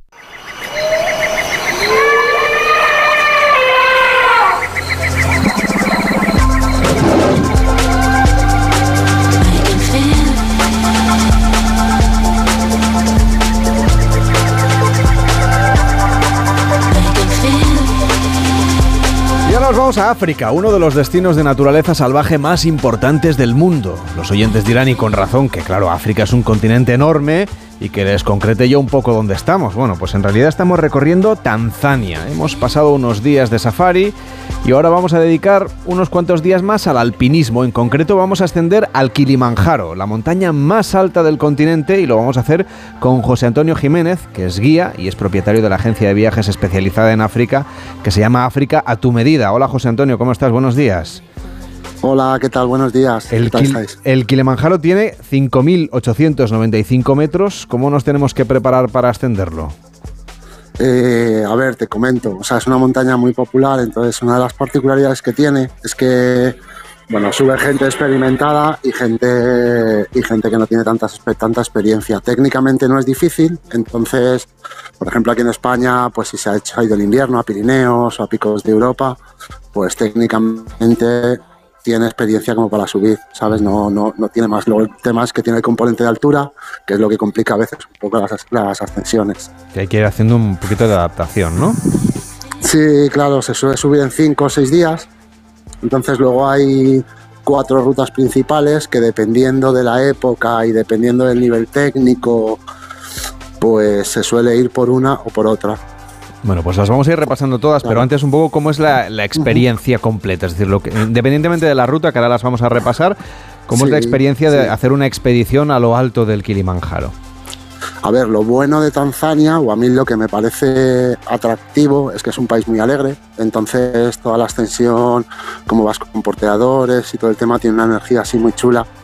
Y se canta, se va todo el mundo cantando, y es así como muy- hasta el día de cumbre, que es el día donde realmente sí que es más eh, pesada la subida, ¿sabes? Porque es cuando ya hay más altura y ese día es como más serio.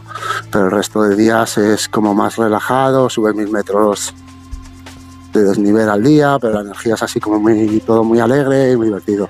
Aunque el último día sea un pelín Y más luego- duro, la, la recompensa es llegar a la cima, ¿no? Que supongo que es la parte más Sí. gratificante.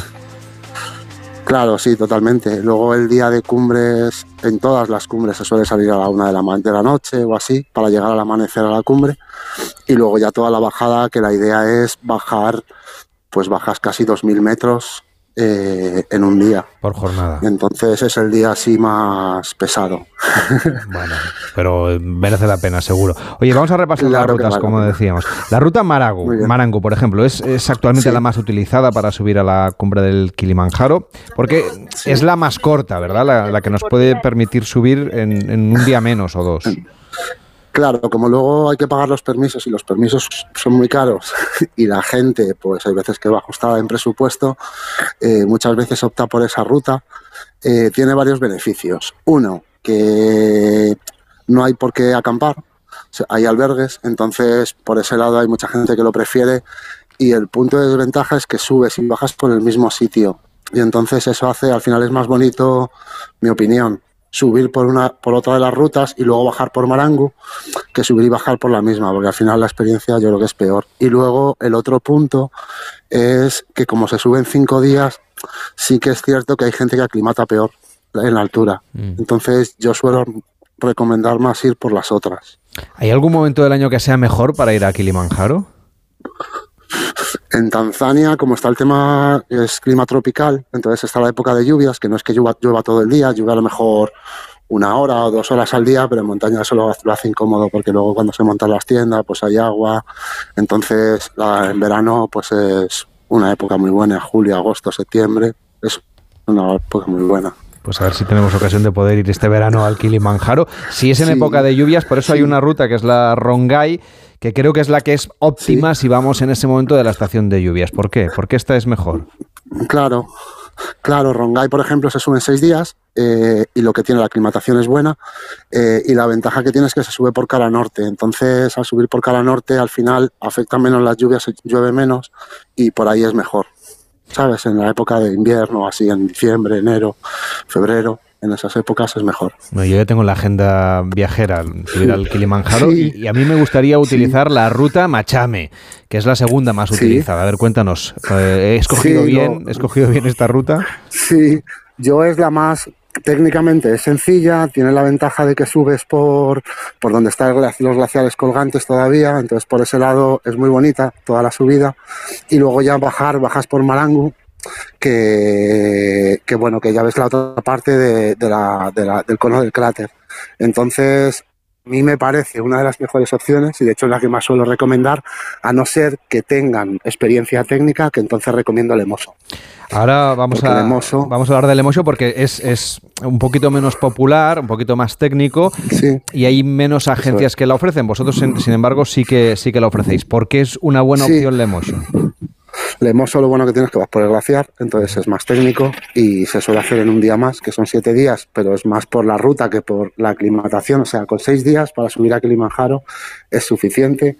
No hay que ir más días ni menos, que mucha gente me pregunta y me dice, no, no, pero es que yo quiero ir diez días para asegurar la cumbre.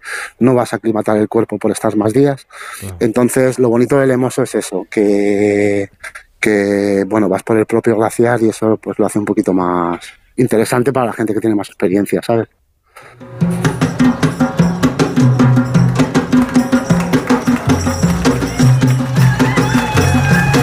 Nos contabas, José Antonio, que toda la experiencia es muy alegre, muy vivaz, que escucharemos canciones como esta, ¿no? Canciones tradicionales que cantan los porteadores que nos acompañan a la cima del Kilimanjaro.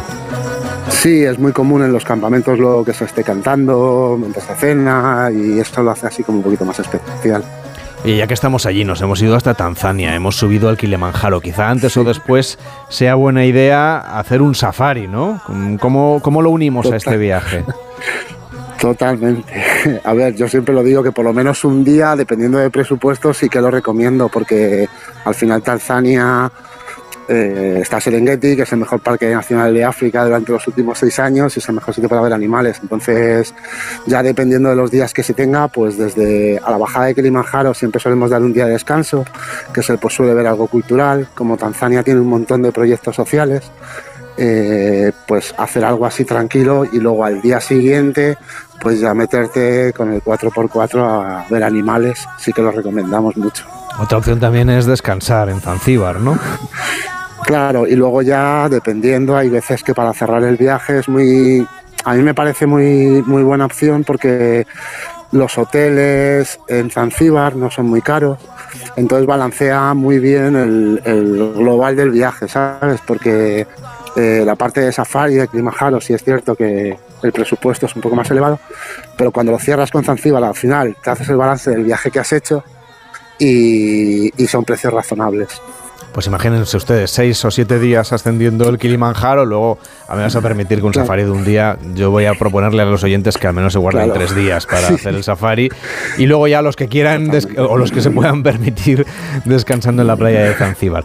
Pues esta es la propuesta que les hacemos hasta ahora en Gente Viajera. José Antonio Jiménez, muchísimas gracias por acompañarnos desde la radio a ascender al Kilimanjaro, que es lo que vemos si llegamos arriba.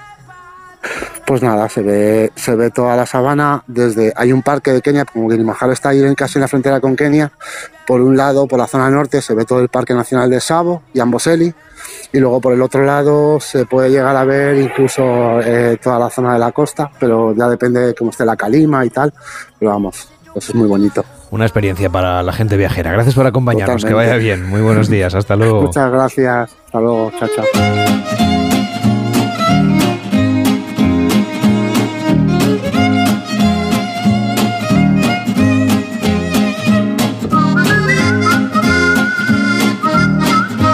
En Onda Cero, gente viajera. Carlas Lamelo. La 1.34, las 12 y 34 en Canarias del Kilimanjaro, volvemos a España. Algo un poquito más accesible, ¿eh? porque lo del Kilimanjaro pues a lo mejor es un poco aspiracional, pues ahora vamos a buscar una cosa que nos podamos permitir. La semana pasada les hacíamos un resumen de lo que había dado de sí Madrid Fusión, pero nos guardamos para esta semana el furor que tiene Víctor Herranz por las croquetas, que como la semana pasada estaba de vacaciones, pues esta semana ha dicho, ¿va a hablar de croquetas? Pues venga, adelante, croquetero. Hombre, es que esto de las croquetas es una... Debería ser una religión, la Melo, porque es que no hay nada más rico que una, una tapa de croquetas. La mejor, la verdad, es que... O las mejores o las de jamón, y de las mejores de jamón, pues se pueden degustar en un restaurante en Albacete. Es Albacete,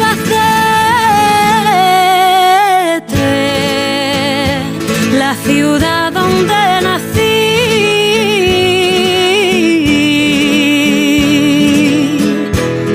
De la que te vas. O es el veredicto del certamen que se celebró hace unos días en Madrid Fusión. Tras una cata a ciegas, Juan Monteagudo ha ganado el noveno campeonato de croquetas de jamón ibérico, que no es poco, es un reconocimiento más popular que se suma a la estrella Michelin que le concedieron en noviembre, la Melo. Hola Juan, ¿cómo estás? Muy buenos días.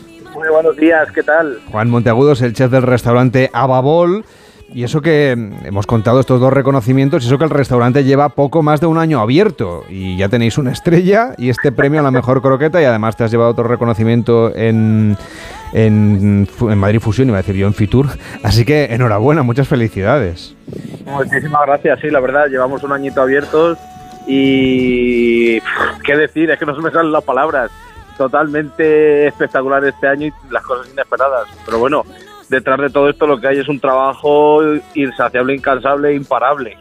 Seguro, ¿eh? porque además te has llevado otro reconocimiento, como decía, el cocinero revelación de Madrid Fusión 2023 y además eres muy joven, así que quiero preguntarte no por tu edad, sino por la croqueta.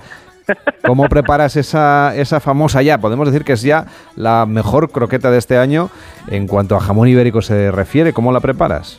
Pues la croqueta primero la preparamos con mucho cariño, pero bueno, aparte de eso que ya es un tópico, nosotros la croqueta lo más importante es la bechamel, hacer una buena bechamel y el jamón, que utilizamos Sánchez Romero Carvajal, que para nosotros ha supuesto un salto de calidad de la croqueta y bueno, gracias a ese salto pues hemos conseguido el premio a la mejor croqueta del mundo. Si es que la materia prima es, es básica. Sí.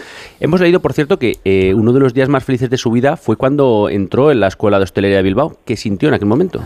Buah, pues fue una, una sensación indescriptible, porque además iba con mucha expectación y también con miedos, porque al final me fui lejos de casa, también decisión propia, y con muchas ganas de comenzar. Y cuando entré, vi todas las cocinas, los uniformes, pues sentí que era mi sitio, básicamente. Hemos estado mirando la carta y hemos visto que en tu cocina abunda el gusto por las verduras. ¿Crees que valoramos lo suficiente los productos de la huerta aquí en España? Pues la verdad, eh, en líneas generales no, en mi zona mucho menos. Eh, mi zona siempre ha sido una zona pobre y austera, que la gente pues se ha alimentado mucho de verduras, de sopas, de cereales y de la matanza, también de la caza. Y hay que darle un poquito más de cariño a las verduras y intentar también implementarlas más en nuestra alimentación diaria, ya no solo en la alta cocina. También nos acompaña uno de los finalistas, que por cierto es la primera vez que iba a Madrid Fusión. También es muy joven, es Javier Pérez Batallón, de Berria Wine Bar en Madrid. ¿Qué tal? Muy buenos días. Buenos días. Bueno, y enhorabuena. Le, le ponen ya como una gran promesa del mundo de la gastronomía en España. Bueno, bueno, tampoco, tampoco nos vengamos muy arriba. Que bueno, esto ha sido, pues la verdad que un premio, porque ya el hecho de estar allí, pues bueno, yo es la primera vez que, que doy, pues se podría decir una ponencia, voy a Madrid Fusión y todo este tema, la verdad que, que es muy nuevo para mí, pero bueno, muy agradecidos pues con todo el mundo que nos haya apoyado, porque bueno, nuestra propuesta que tenemos es sencilla, pero vamos, creo que, que es un logro ya estar allí. Pero lo de la croqueta no es algo, aunque es muy popular, tiene su gracia, tiene su técnica. No es de las preparaciones de la cocina tradicional más sencillas. No, de hecho, bueno, es que la gente, eh, yo creo que lo tiene asociado como que la croqueta es algo eh, muy simple, muy sencillo, pero yo siempre digo, hacer una croqueta es fácil, pero es fácil hacerla mal. Hacerla bien, no. ¿Y cuál es el secreto de, de- de esa croqueta que ha llevado usted a, a Madrid Fusión? Bueno, pues a ver, en nuestra croqueta, nosotros llevamos desde que abrimos el restaurante dándole vueltas. O sea, eh, hemos cambiado la receta no exagero si 20 veces o, o más. Y, y yo sé que esta receta no es la receta final y, la receta que, con la que yo estoy contento del todo. No porque no haya ganado, sino porque yo pienso que aún me queda mucho por hacer. Y bueno, esta croqueta, a ver, perdón, que me enrollo mucho. Esta croqueta, eh, básicamente, es una, una bechamel muy, muy, muy trabajada, fluida, un rebozado muy fino y, con ese sabor a jamón justo y necesario. Porque para mí, de toda la vida, siempre piensa que una croqueta tiene que tener ese toque a jamón, pero el equilibrio con el láctico de la leche, de la mantequilla y en este caso de la nata, que nosotros le echamos un pelín de nata fresca, que también es lo que aporta ese, esa cremosidad. Pero bueno, hay margen para la innovación, ¿no? Sí, sí, sí, sí, sí, es que, bueno, a día de hoy, vamos, eh, lo decía Juan, el ganador, que a veces en, en- hasta en elaboraciones tan sencillas como la croqueta, pues que es necesario innovar. Y, y creo que tiene toda la razón. O sea, mi, croqueta, pues eso lo que digo, es la, una base tradicional, pero que dándole muchas vueltas, probando muchos tipos de leches, de natas, de harinas, mantequillas, jamones, pues es la que con la que hemos topado y bueno, la verdad que bastante contenta- contentos con ella, pero bueno, que yo creo que podemos ir evolucionando. Eh, Tú eres de Lugo. Eh, Lugo es una tierra, es decir, es, es frecuente, es habitual encontrarse buenas croquetas en los restaurantes. Eh, pues mira, a ver, eh, Lugo, de hecho yo las primeras croquetas que hice fue en el, en un restaurante en Lugo que se llamaba La Cunca do Cantiño, que fue el primer restaurante donde trabajé, pelando patatas de office y, y bueno, como ayudante de cocina total. Y ahí pues yo hacía una media de unas 600 croquetas, 700 croquetas de jamón a la semana, otras 600 de queso y 600 de... ¿De, de qué otra variedad? De chipirones. en A mano. también. A mano, todo a mano, todo a mano. Creo que, creo que, a ver. Si hiciste la mili de la croqueta, me vas a permitir. Totalmente. No, tú por lo joven que eres, la mili ya debe sonar una cosa de, No, no, del la mili de la Pleistoceno. pero- croqueta, ah, totalmente. Y la verdad que, bueno, Galicia, sobre todo Lugo, es una zona muy, muy de tapas, que, bueno, mucha gente eh, le da fama a Granada o a León, pero Lugo, la verdad que la fama de la tapa es, es eh, está muy infravalorada y la croqueta, pues, joder, yo creo que es un, un, un tip que, que todo hostelero tendría que tener en cuenta. Ah, pues vamos a reivindicar ese Lugo del tapeo. A ver, cuéntanos, Sí, ¿qué es lo que, qué, qué ruta nos sugieres y sobre todo qué, qué especialidades no nos deberíamos perder si vamos a Lugo de tapeo? Pues mira, el Lugo es muy típico, la zona, la zona del centro. La verdad es que Lugo, no sé si has estado alguna vez, es, o Sí, sea, sí. es una muralla. Conozco y el centro es, pues claro, el interior de Lugo, pues tiene la zona de los vinos, que yo creo que en toda ciudad eh, medianamente grande tiene la zona, la típica zona de los vinos. La Rúa Nova, eh, luego hay una zona que se llama La Milagrosa. eh, todo bar, todo restaurante y cafetería que haya por esa zona va a ser una zona de excelente tapeo. O sea, no puedo decir nombres porque es que me tiraría mucho tiempo. Pero Sin, sin embargo, tú ahora estás en Madrid, afincado.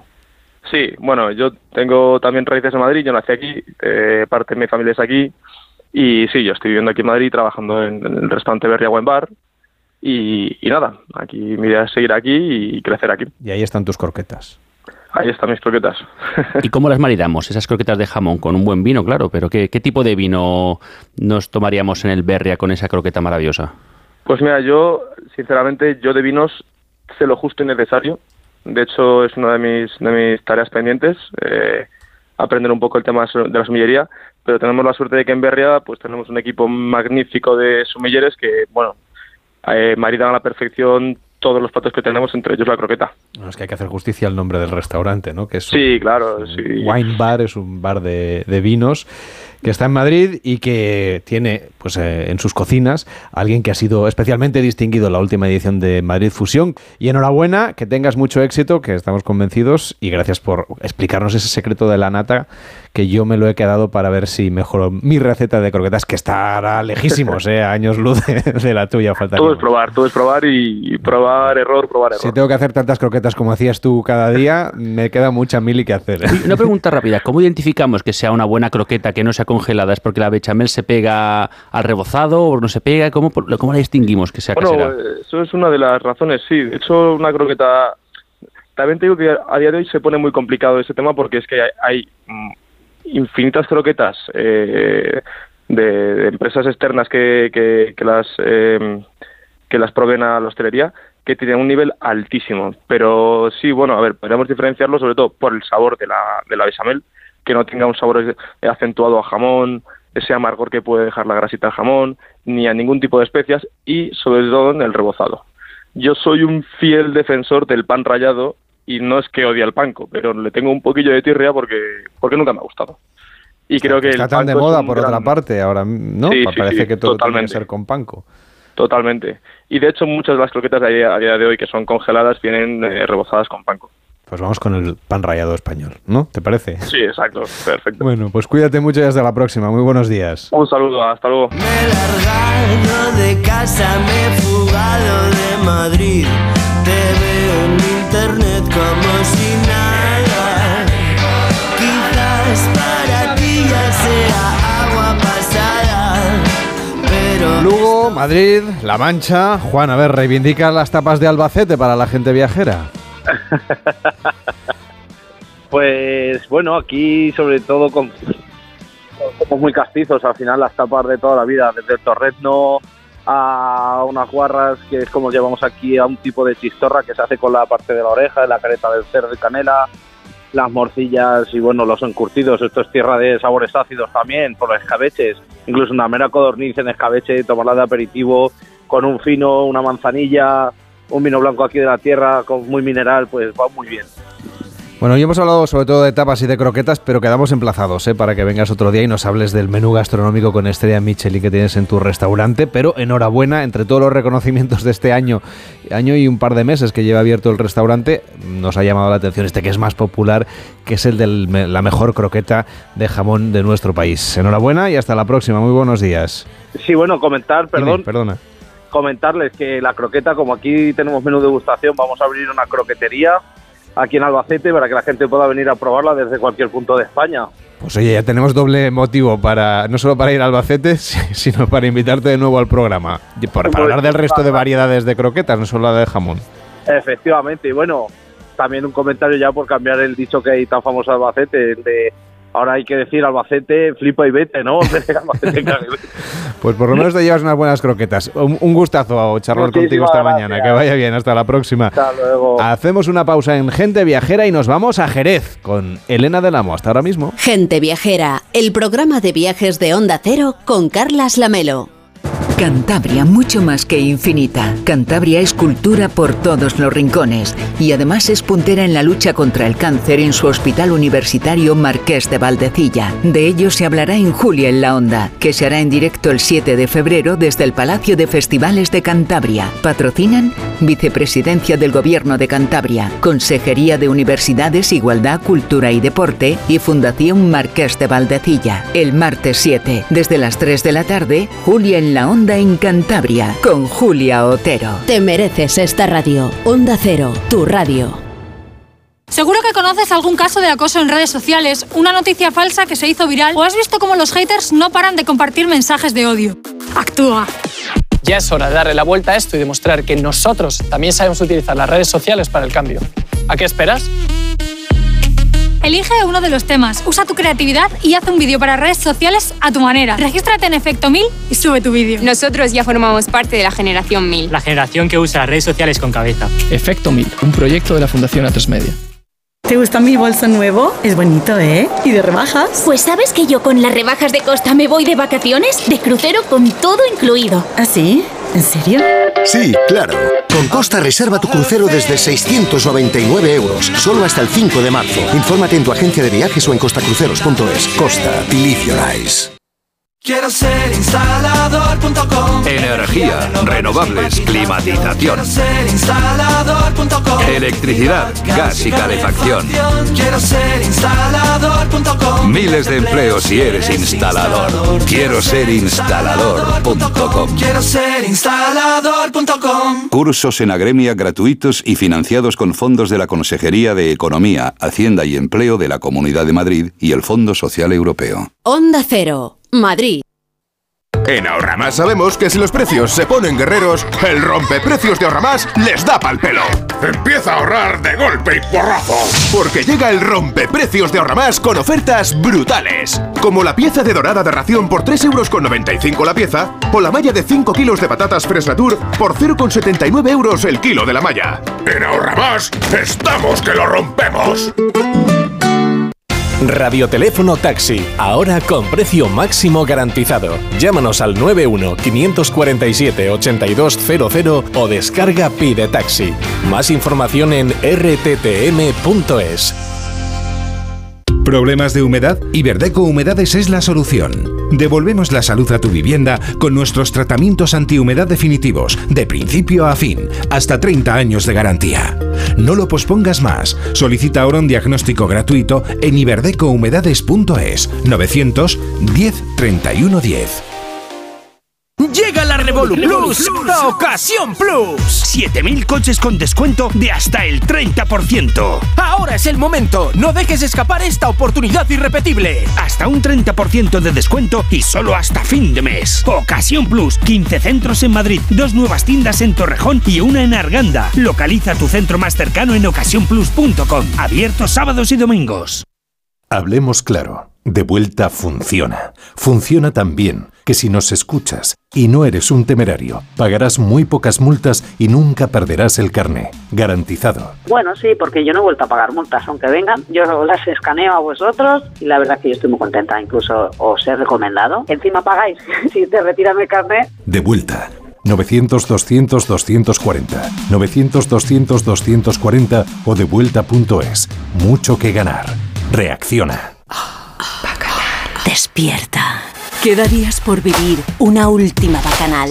No te pierdas el show más sensual y desenfrenado del Circo de los Horrores y pon a prueba tus propios límites. Tres únicas semanas, solo hasta el 19 de febrero en IFEMA. Compra ya tus entradas en circodeloshorrores.com y vive el final de gira más salvaje. ¿Te atreves?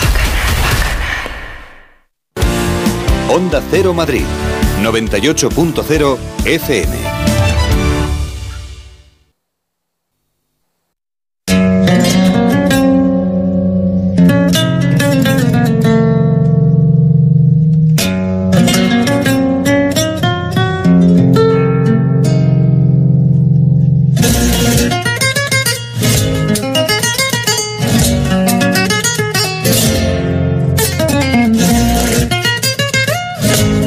Viajando ahora con Elena del Amo, alguna de las bodegas más espectaculares de España, hacia allí nos lleva, las de Marco de Jerez, una denominación de origen que lleva unos años en pleno boom y que permitirá adentrarse en muchos siglos de historia a cualquiera que pues concierte un recorrido por estas llamadas catedrales del vino que están repartidas por Jerez, por el puerto de Santa María, por Sanlúcar de Barrameda. Hola Elena, ¿cómo estás? Muy buenos días. Buenos días, Lamelo, ¿qué tal? Oye, dicen que el Jerez está de, está de moda, que es como el nuevo gin tonic. Bueno, alguno llega a decir eso, no sé yo si es no será un poquito exagerado, pero desde luego el Jerez lleva unos años imparable. Todavía no tanto como merece entre el gran público, pero sí entre los amantes del vino, hasta el punto que fíjate, Carles, que desde Londres hasta Nueva York han abierto en los últimos años sherry bars, donde única y exclusivamente se sirve sherry, es decir, Jerez. Lo que sí parece innegable es que el Jerez o el Sherry, como lo llaman los ingleses, es una gran aportación de España al mundo de la enología. Es un producto mm, único, ¿no? Sí, sí, absolutamente único. Con eso, o sea, que es la gran aportación española al mundo de la enología, con eso no hay duda. Son unos vinos que no se parecen a ningún otro, elaborados con el sistema de criaderas y soleras que no tienen nada que ver con la forma de hacer pues los Riberas, los Riojas y demás tintos o blancos, porque los hay de todo tipo, que nos suenan a todos. Esta forma de, elaboración nació en estas tierras de Cádiz, donde, bueno, pues como a toda Andalucía, España, las primeras viñas llegaron de la mano de los fenicios, ahí es nada, y desde Cádiz se exportaba vino, fíjate, a Inglaterra desde el siglo XII, que es una barbaridad. Aunque también es cierto, hay que decir que aquellos vinos no se parecen en nada a los que hoy avala la denominación de, de origen Jerez. Pero mm, hace unos años mm, tuve la suerte de entrevistar al, bueno, un pedazo de eh, sumiller eh, riojano Carlos Carlos Echapresto del restaurante con estrella Michelin La Venta de Mon- Moncalvillo. Y fue él quien siendo riojano hizo que me picara la curiosidad por estos vinos al decirme que el Jerez o los Jereces son eso, la mayor aportación de España al mundo de la enología, unos vinos totalmente únicos, muy singulares, muy complejos también, tanto de entender como de beber, y que no se hacen en ningún otro lugar del mundo. Pues vamos a explicarlo para principiantes. ¿De qué hablamos? De cuando decimos vino de Jerez, ¿a qué nos referimos? A ver, pues esto llevaría tratados y tratados. Es, es, una de las cosas que hace que estos vinos sean tan complicados de entender, decía antes, porque aunque todos nacen de la uva palomino, hay montones de tipos de jerez. Si te pidas un jerez, por ejemplo, en un bar de Inglaterra o de Francia, seguro que te van a traer un vino dulce. Pero si pides un jerez en Sanlúcar de Barrameda, lo que te va a ocurrir es que te van a mirar raro, raro, porque allí lo que se toma, o lo que más se toma, es la manzanilla, que es de Sanlúcar, y me refiero, por supuesto, al vino de manzanilla, no a, la infusión. Y la manzanilla es un tipo de vino totalmente seco, no tiene nada que ver con el vino dulce que nos pondrían en un bar en Inglaterra o en Francia con solo decir Jerez. Lo suyo es que al pedir un vino de Jerez, el camarero te preguntará, ¿y qué tipo de Jerez?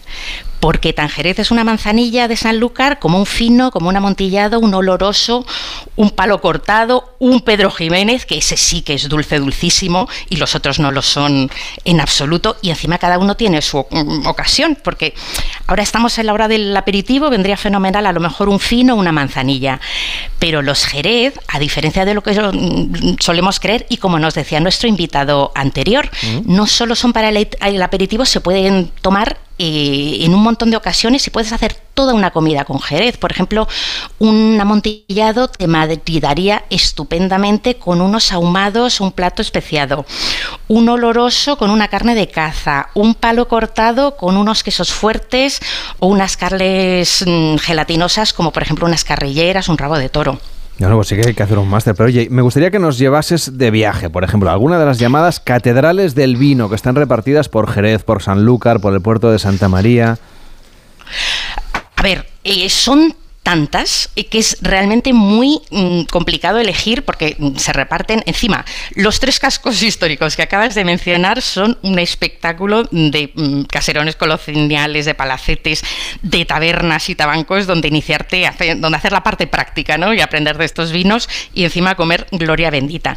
Pero para ir a estas catedrales del vino que tienen, o sea, son de verdad de lo más bonito que hay en España, unas salas enormes, enormes, altísimas, con hasta 13 metros de altura, de arcos, de paredes cubiertas de moho en la penumbra, de ventanas que se abren pues, y se cierran en función de si sopla el, poniente, que es fresquito, o el levante, que es un torre, y entonces se cierran para mantener la temperatura, los suelos son de albero y se riegan también para mantener pues unos veintipocos grados, incluso lo más eh, achicharrante de, del verano andaluz y tienes un montones para elegir. En Sanlúcar, por ejemplo, tienes Barbadillo, cuya bodega, la Arboledilla, tiene la sala de columnas más altas de todas. A dos pasos tienes la Gitana, donde hacer eh, pues una cata en un salón con sofás y velas que han plantado allí misma en plena bodega.